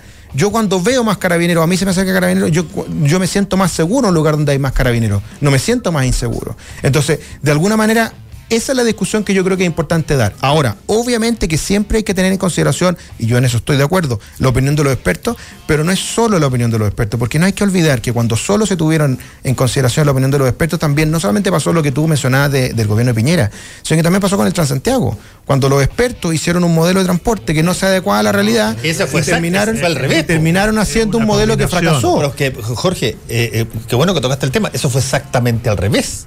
Ahí hubo una decisión política que alteró la lógica de los. Pero basada en lo que te proponían los expertos desde su escritorio. Entonces, yo creo que es importante. Proponían una cantidad de buses y los bajaron. Yo creo que los, bajaron, lo aceleraron. yo creo que es súper importante una, una prudente mezcla, como todo en la vida, de las prioridades de las personas y cuáles serían las mejores herramientas. Y en eso yo creo que también la disposición de la oposición tiene que ser a la, sana discusión y no solamente oponerse y decir que no a todo, sino que dar cuáles son las alternativas que ellos creen que son eficaces para combatir Agradecemos a don Jorge Acosta, don Francisco Martorell, doña Verónica Punilla. Muchas gracias. Muchas gracias, que estén muy bien. Chao, chao. Porque una buena idea puede cambiar el mundo y todos podemos ser inventores. Se prende la ampolleta y el Instituto Nacional de Propiedad Industrial nos trae mentes brillantes que dejan registro de sus creaciones. Es momento de INAPI en combinación clave 92.9. Estamos. ¿Qué? ¿Qué, qué, quieres decir? ¿Todo bien? ¿Levantaste el dedito? No, no, para nada. No. Estamos eh, con nuestra sección de INAPI donde se presentan innovadores que han patentado eh, sus tecnologías. Eh, junto siempre los trae Pancho Carrasco. y estamos hoy día con Enzo Candia, bioquímico, consultor tecnológico, y forma parte de un equipo de profesionales que básicamente lo que patentaron es una innovación que permite modificar la forma en que se transmite la energía solar nosotros ya hemos conocido que Chile ha hecho probablemente en el último tres años o algo así, cuatro años para ponerle un poquito más de, tiempo, probablemente la intervención en energía solar, si es que lo medimos en términos de eh, países con relación a su número de habitantes, más extensa que quizás cualquier otro país en el, en el mundo, desde, desde eh, lo que, nosotros podemos hacer en términos de energía solar y una de las cosas interesantes que se generan después de capturar la energía del sol es cómo se distribuye. No, te sirve de nada tenerla almacenada ahí o tenerla guardada si es que tú no la necesitas distribuir. Bueno, esta es una tecnología que fue patentada por el inventor Humberto Piamonte, que entiendo está recibiendo la. Sí, en este momento. Precisamente este hoy fue citado a las 10 de la mañana a INAPI a recibir su patente y tenemos en el estudio a uno de los eh, protagonistas también de este proceso este de investigación y desarrollo. Enzo, muchas gracias por estar acá con nosotros. Eh, e, esto es interesante. ¿Por qué no nos cuentas en términos clásicos ¿de qué manera eh, antes de esta innovación tú, eh, después de capturar la energía del sol, la distribuías? Eh, bueno, primero que nada, buenos días, Fernando, Francisco, gracias por la invitación a Radio La Clave y a INAPI. bueno, mira, la patente es un nuevo equipo en realidad que permite aumentar la eficiencia de mm, aprovechamiento de la energía solar que se puede ser utilizada como energía térmica o como para generar eh, energía eléctrica cuando se usan otros componentes. Eh, pero la patente es un equipo, pero lo más importante de la patente es probablemente el procedimiento, el proceso mediante el cual se realiza este aprovechamiento, que tradicionalmente se usan eh, fluidos, ¿ya? como transportadores de eh, calor, los cuales después, eh, mediante distintos procesos, se pueden usar como energía térmica o como energía eléctrica. o sea, pasan por distintos procesos. ¿Qué, fluidos, por ejemplo? pueden ser agua, Sí, a baja temperatura eh, pueden transportar calor, pueden usar aceites también, incluso están usando un poco de sales fundidas también directamente. ¿ya? Ahora, ¿cuál es la diferencia para responder a tu pregunta de esta, de esta patente? Es que utiliza directamente el calor sobre materiales conductores de, la energía térmica. Y de esa manera puede ser usada de manera más directa para producir energía térmica o generar energía eléctrica. Y como tiene menos procesos, hay menores pérdidas de calor y eh, puede ser mucho más eficiente. ¿Cuáles son esos conductos, por ejemplo? Eh, puedes utilizar como conductores dependiendo de los requerimientos que, tú tengas que, mm, cumplir. Eh, bueno, una de las principales características es la versatilidad ¿ya? De, este sistema, porque tú puedes utilizar diferentes materiales conductores que tienen distinta eficiencia también de conductividad y alcanzan distintas temperaturas. Por ejemplo, tú puedes usar acero, puedes usar cobre, aluminio y pueden transportar energía eh, térmica a diferentes temperaturas, ¿ya? Por sus propiedades. Por ejemplo, si tú quieres utilizar este equipo para, áreas, por ejemplo, como la minería, eh, tú necesitas altas temperaturas y eh, se necesitan quizás mejores conductores de, térmicos, que puede usar ahí quizá cobre, aluminio. Estamos evaluando esas cosas. Y si tú quieres, por ejemplo, aplicarlo al suministro mm, de, calefacción domiciliaria o energía eléctrica residencial, tú puedes ocupar otro tipo de materiales que pueden ser más baratos, ¿ah? por ejemplo el acero, que pueden eh, permitir conductividad térmica, pero puede hacerlo a menores temperaturas. Déjame hacerte una pregunta, Enzo, que tiene que ver un poco con lo que puede mucha gente quizás pensar eh, como intuición. Nosotros vemos en nuestras casas que la energía eléctrica es conducida desde un enchufe hacia la ampolleta eh, a través de un cable que probablemente es de cobre o, de algún otro material. Ya sabemos de que los metales son capaces de eh, transmitir eh, energía, en este caso energía eléctrica.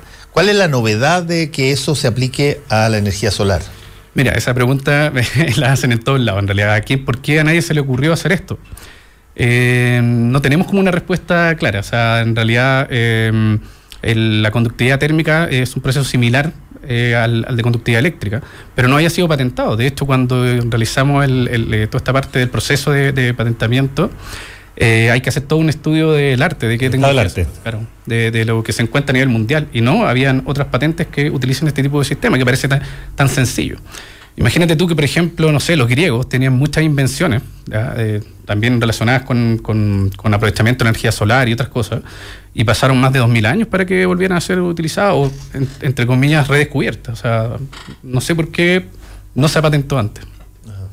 El, el eh, ¿Qué tan, tú, hablaste ahí de la eficiencia, es decir, de que eh, en toda transmisión de energía tú pierdes un poco de energía. Sí no importa que lo reviertas en, eh, qué sé yo, el, cable lo reviertas en un conducto plástico o, que tú lo, establezcas a través de corrientes de agua, pero en, o se te evapora algo de energía o se te disipa algo de energía. ¿Cómo se, cómo se determina que, que algo es, eh, o se mide que algo es más eficiente que otro producto? Bueno, eh, primero que nada, todos los eh, materiales eh, están medidos su capacidad, ¿ya?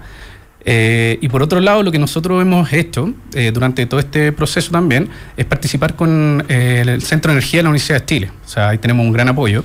Y ahí ya se han realizado estudios, se pueden hacer simulaciones ya con programas computacionales que permiten hacer análisis de la eficiencia térmica y también de diseño.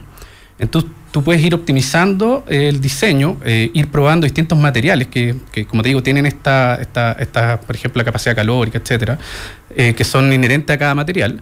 Y tú puedes ir haciendo pruebas de eficiencia termodinámica. Entonces nosotros tenemos ya resultados de eso y comparativamente eh, producen menos pérdidas de calor en comparación a otros sistemas que se ocupan en la actualidad.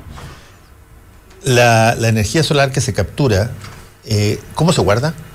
Mira, eh, tú la puedes guardar en este, incluso en una especie de termo. Tú puedes ocupar una, masa de material también. Eh, algunos lo hacen hasta en, concreto, se puede hacer un almacenar energía. Ahora la eficiencia, eh, según el material, es diferente. Puede hacerlo incluso en sales, lo que se está usando mucho ahora.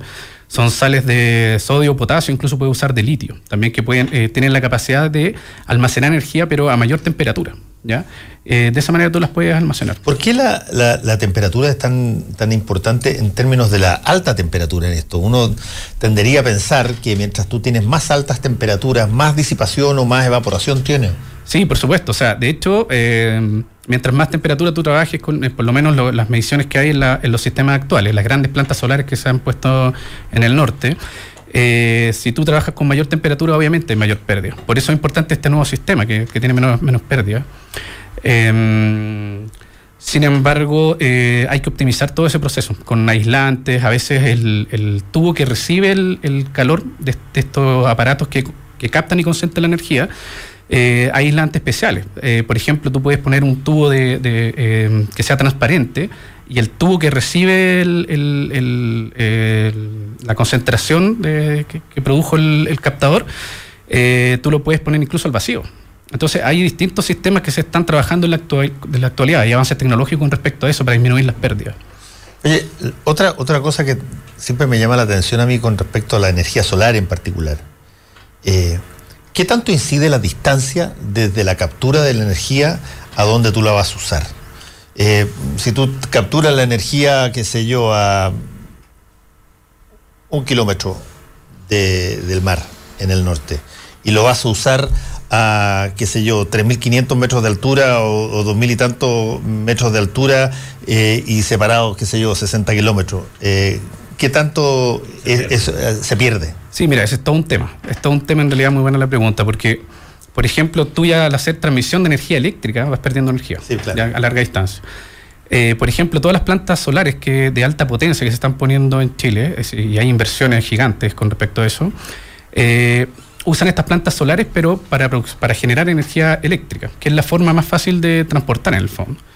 Eh, en este sistema, eh, probablemente el, mercado específico no sea la generación de alta potencia, porque podrías tener más pérdida energética si tú eh, cubres larga distancia. Entonces, está hecho más que nada para mm, poder suplir las necesidades energéticas de baja y mediana potencia, ¿ya? pero es autónomo. Necesitas, obviamente es mejor utilizarlo en el mismo lugar. ¿Y esto tiene aplicación doméstica? Sí, por supuesto. De hecho, hay un nuevo, eh, bueno, nosotros ya tenemos adjudicado un proyecto de prototipado eh, que se hizo con una empresa que ofrece servicio a la minería. Eso ya está adjudicado y estamos trabajando ahora en eso, en conjunto con una empresa iWesol, que es especialista en la parte energética. Y también ingresamos ya un nuevo eh, prototipo Corfo también, y en este caso vamos como con una empresa que se llama Maos, y ese está eh, apunta a suministrar energía térmica y eléctrica eh, para eh, residencial en el fondo. Así que es, los estudios que se han hecho preliminares indican que sí puede suplir la demanda energética tanto de calefacción como de... yo te lo pregunto porque tú de repente ves, probablemente lo vamos a ver con mucha mayor frecuencia, pero tú, todavía es bien ocasional que de repente ves una casa que tiene los paneles solares, ponte. Mm. Eh, esa, forma en que se eh, adquiere la energía, básicamente se, captura, eh, es relativamente cercana y funciona por los mismos conductos. ¿Hay algo que ustedes puedan proveer para ese tipo de consumo doméstico que sea más, más eficiente o mejor de lo que actualmente existe? Sí, mira, los, bueno, los paneles solares yo, diría que casi ya no es una, una energía no convencionales, que hacen convencional, los avances tecnológicos son enormes, los valores han disminuido bastante. El proceso más que nada es un proceso de, conversión directa de energía eléctrica. Eso es la, y tiene que necesitar un inversor solamente. Sin embargo, eh, funciona solamente durante los días. Y si tú quieres almacenar la energía, eh, tienes que utilizar baterías y las baterías son aproximadamente el 45% de la inversión inicial. La mayoría de los análisis que hay en cuanto a costo, por ejemplo, de los paneles solares, no involucran ese costo adicional. ¿ya? ¿La energía esa es tradicional o ustedes también intervienen en, la batería?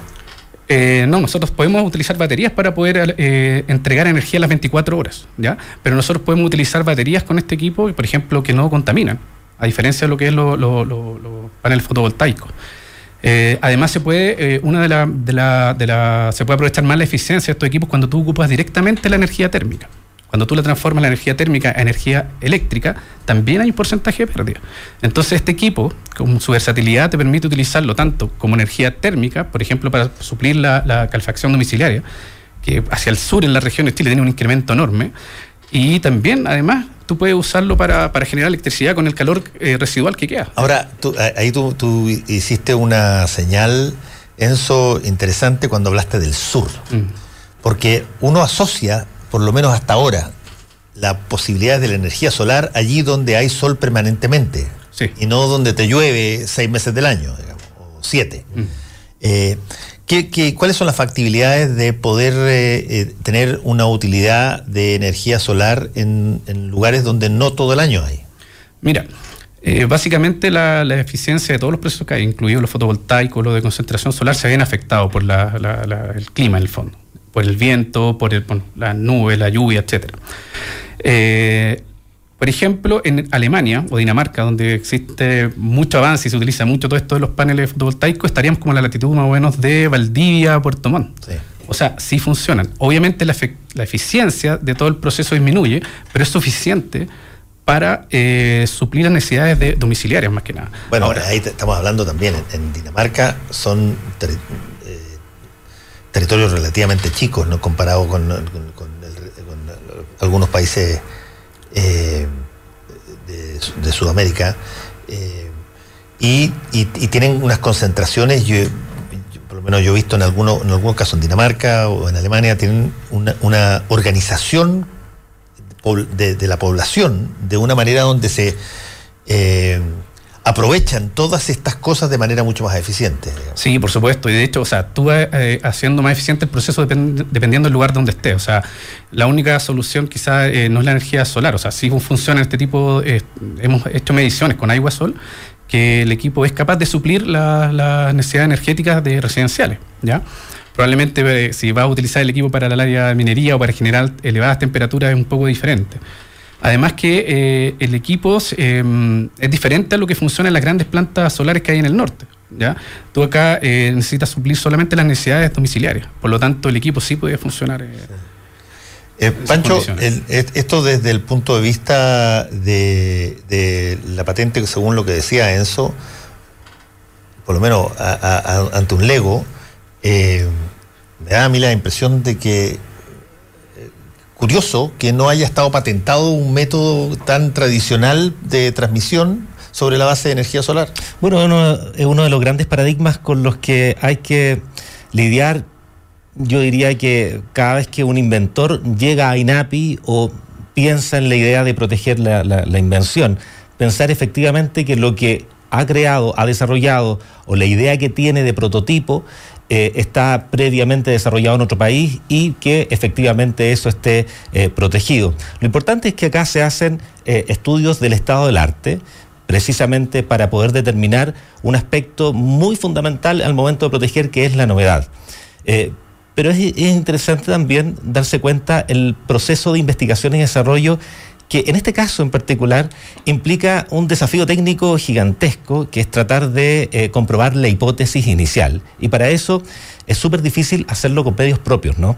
Y en este caso, eh, lo que se hizo fue un trabajo colaborativo con la Universidad de Chile, que me gustaría destacarlo porque precisamente eso significó ir resolviendo algunas dudas y eh, le generó cierta credibilidad al mercado al momento que ellos tuvieron que enfrentarse a conversar con eh, potenciales aliados estratégicos, como es el caso de esta empresa especialista en energía, eh, y con quienes se embarcaron ahora en un nuevo desafío los resultados de ese desafío me da la sensación que van a ser determinantes para poder eh, proyectar el desarrollo de este, esta tecnología eh, a futuro. Y sobre todo considerando que no es la única patente en la que ellos han trabajado, hay seis patentes más que ya han sido ingresadas. Entiendo ahí que Enzo eh, trabajó muy duro en, la redacción de, esas patentes que también tienen que ver con aspectos técnicos que vienen a mejorar una tecnología inicial. Eh, a mí me da la sensación, eh, Fernando, que creo que tenemos una enorme oportunidad como país para eh, desarrollar nuevas tecnologías que precisamente vengan a solucionar problemas que no solamente son locales, sino que también eh, tienen un impacto global eh, muy interesante y creo que la patente va a contribuir a que esto finalmente se pueda expandir, sobre todo considerando que las últimas se hicieron a través del Tratado de Cooperación en materia de patentes, que es el, que es el, el PCT. Entiendo que también ya están pensando en otras más, ¿no? Sí, sí, no, eh, estamos, ingresamos seis que tienen relación directa con, esta patente, porque en el fondo eh, esta patente nos permite suministrar energía para hacer otras cosas. Eh, por ejemplo, ahora tenemos una patente de mm, generador de plasma que te contaba, que es un una nueva forma también de transmitir la energía y tú puedes llegar a, temperaturas de más de, más de mil grados. Sea, tú puedes aplicar esto a fundiciones, al reciclaje, que es un tema súper importante. Eh, tenemos también otros sistemas de parábolas combinadas que permiten optimizar el funcionamiento de, las parábolas casi al nivel de un disco parabólico, que son súper caros, eh, que puede funcionar también incluso como telescopio. Tenemos también unas patentes de mm, turbinas híbridas que funcionan con aire-vapor eh, y tenemos varios proyectos en proceso. Eh, nosotros en este momento estamos buscando también más inversionistas, más posibilidades de poder ejecutar todo este tipo de, patentes y llevarlas en realidad al mercado, que es el problema principal que, existe en el fondo. Ahora, el mercado en este tipo de cosas eh, no es el mercado cuando tú estás eh, haciendo no sé qué, una nueva bicicleta, digamos, donde tú sabes que el mercado es más bien un mercado de retail. Aquí, ¿quién es el mercado? ¿Quiénes son los, las personas que, o, los intereses o las empresas que eventualmente pueden considerar este invento que ustedes han hecho como parte de su... Bueno, la demanda energética en Chile está liderada principalmente eh, por la industria de la minería agroalimentaria, eh, por el transporte y por la residencial. O sea, y en realidad tú puedes eh, utilizar a, esto a todos los procesos que necesitan algo de energía térmica, electromovilidad, eh, como te dije anteriormente, todo esto de calefacción y suministro energético domiciliario, puede aplicarlo en muchas cosas. O sea, Por energía eh, térmica, estamos hablando de que lo que tú vas a obtener como resultado eh, final va a ser calor.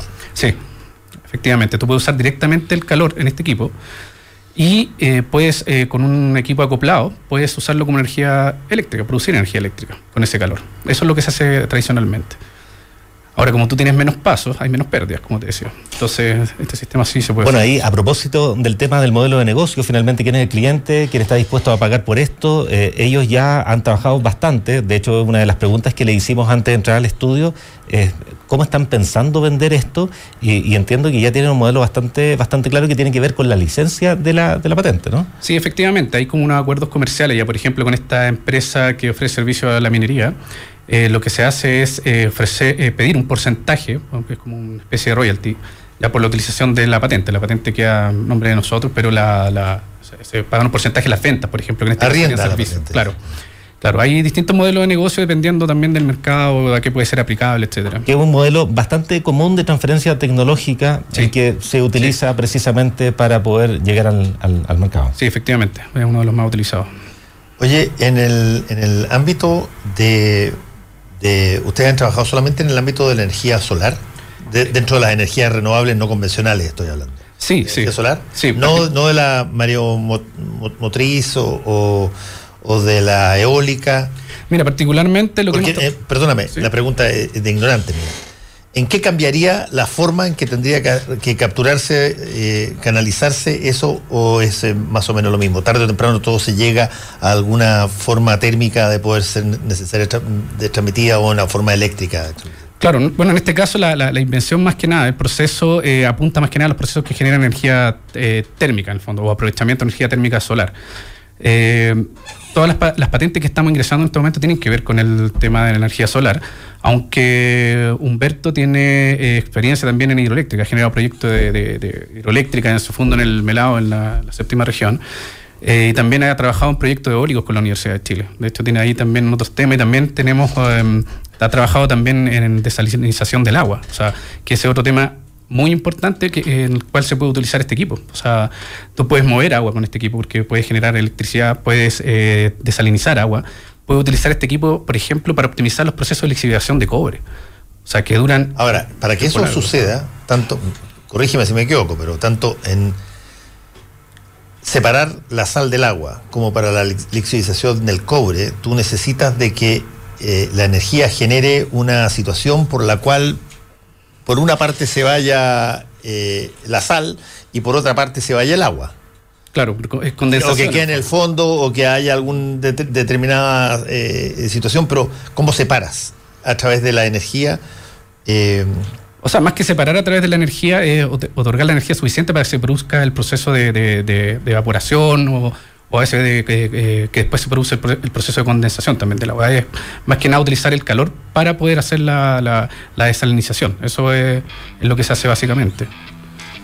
El, tú dices que están entregando en estos momentos la... Sí, precisamente hoy eh, se citó al titular de la patente, Humberto, que trabaja con, con, Enso porque eh, recibió precisamente el título que le otorga derechos exclusivos durante 20 años desde el momento de la, eh, de la presentación de esta solicitud.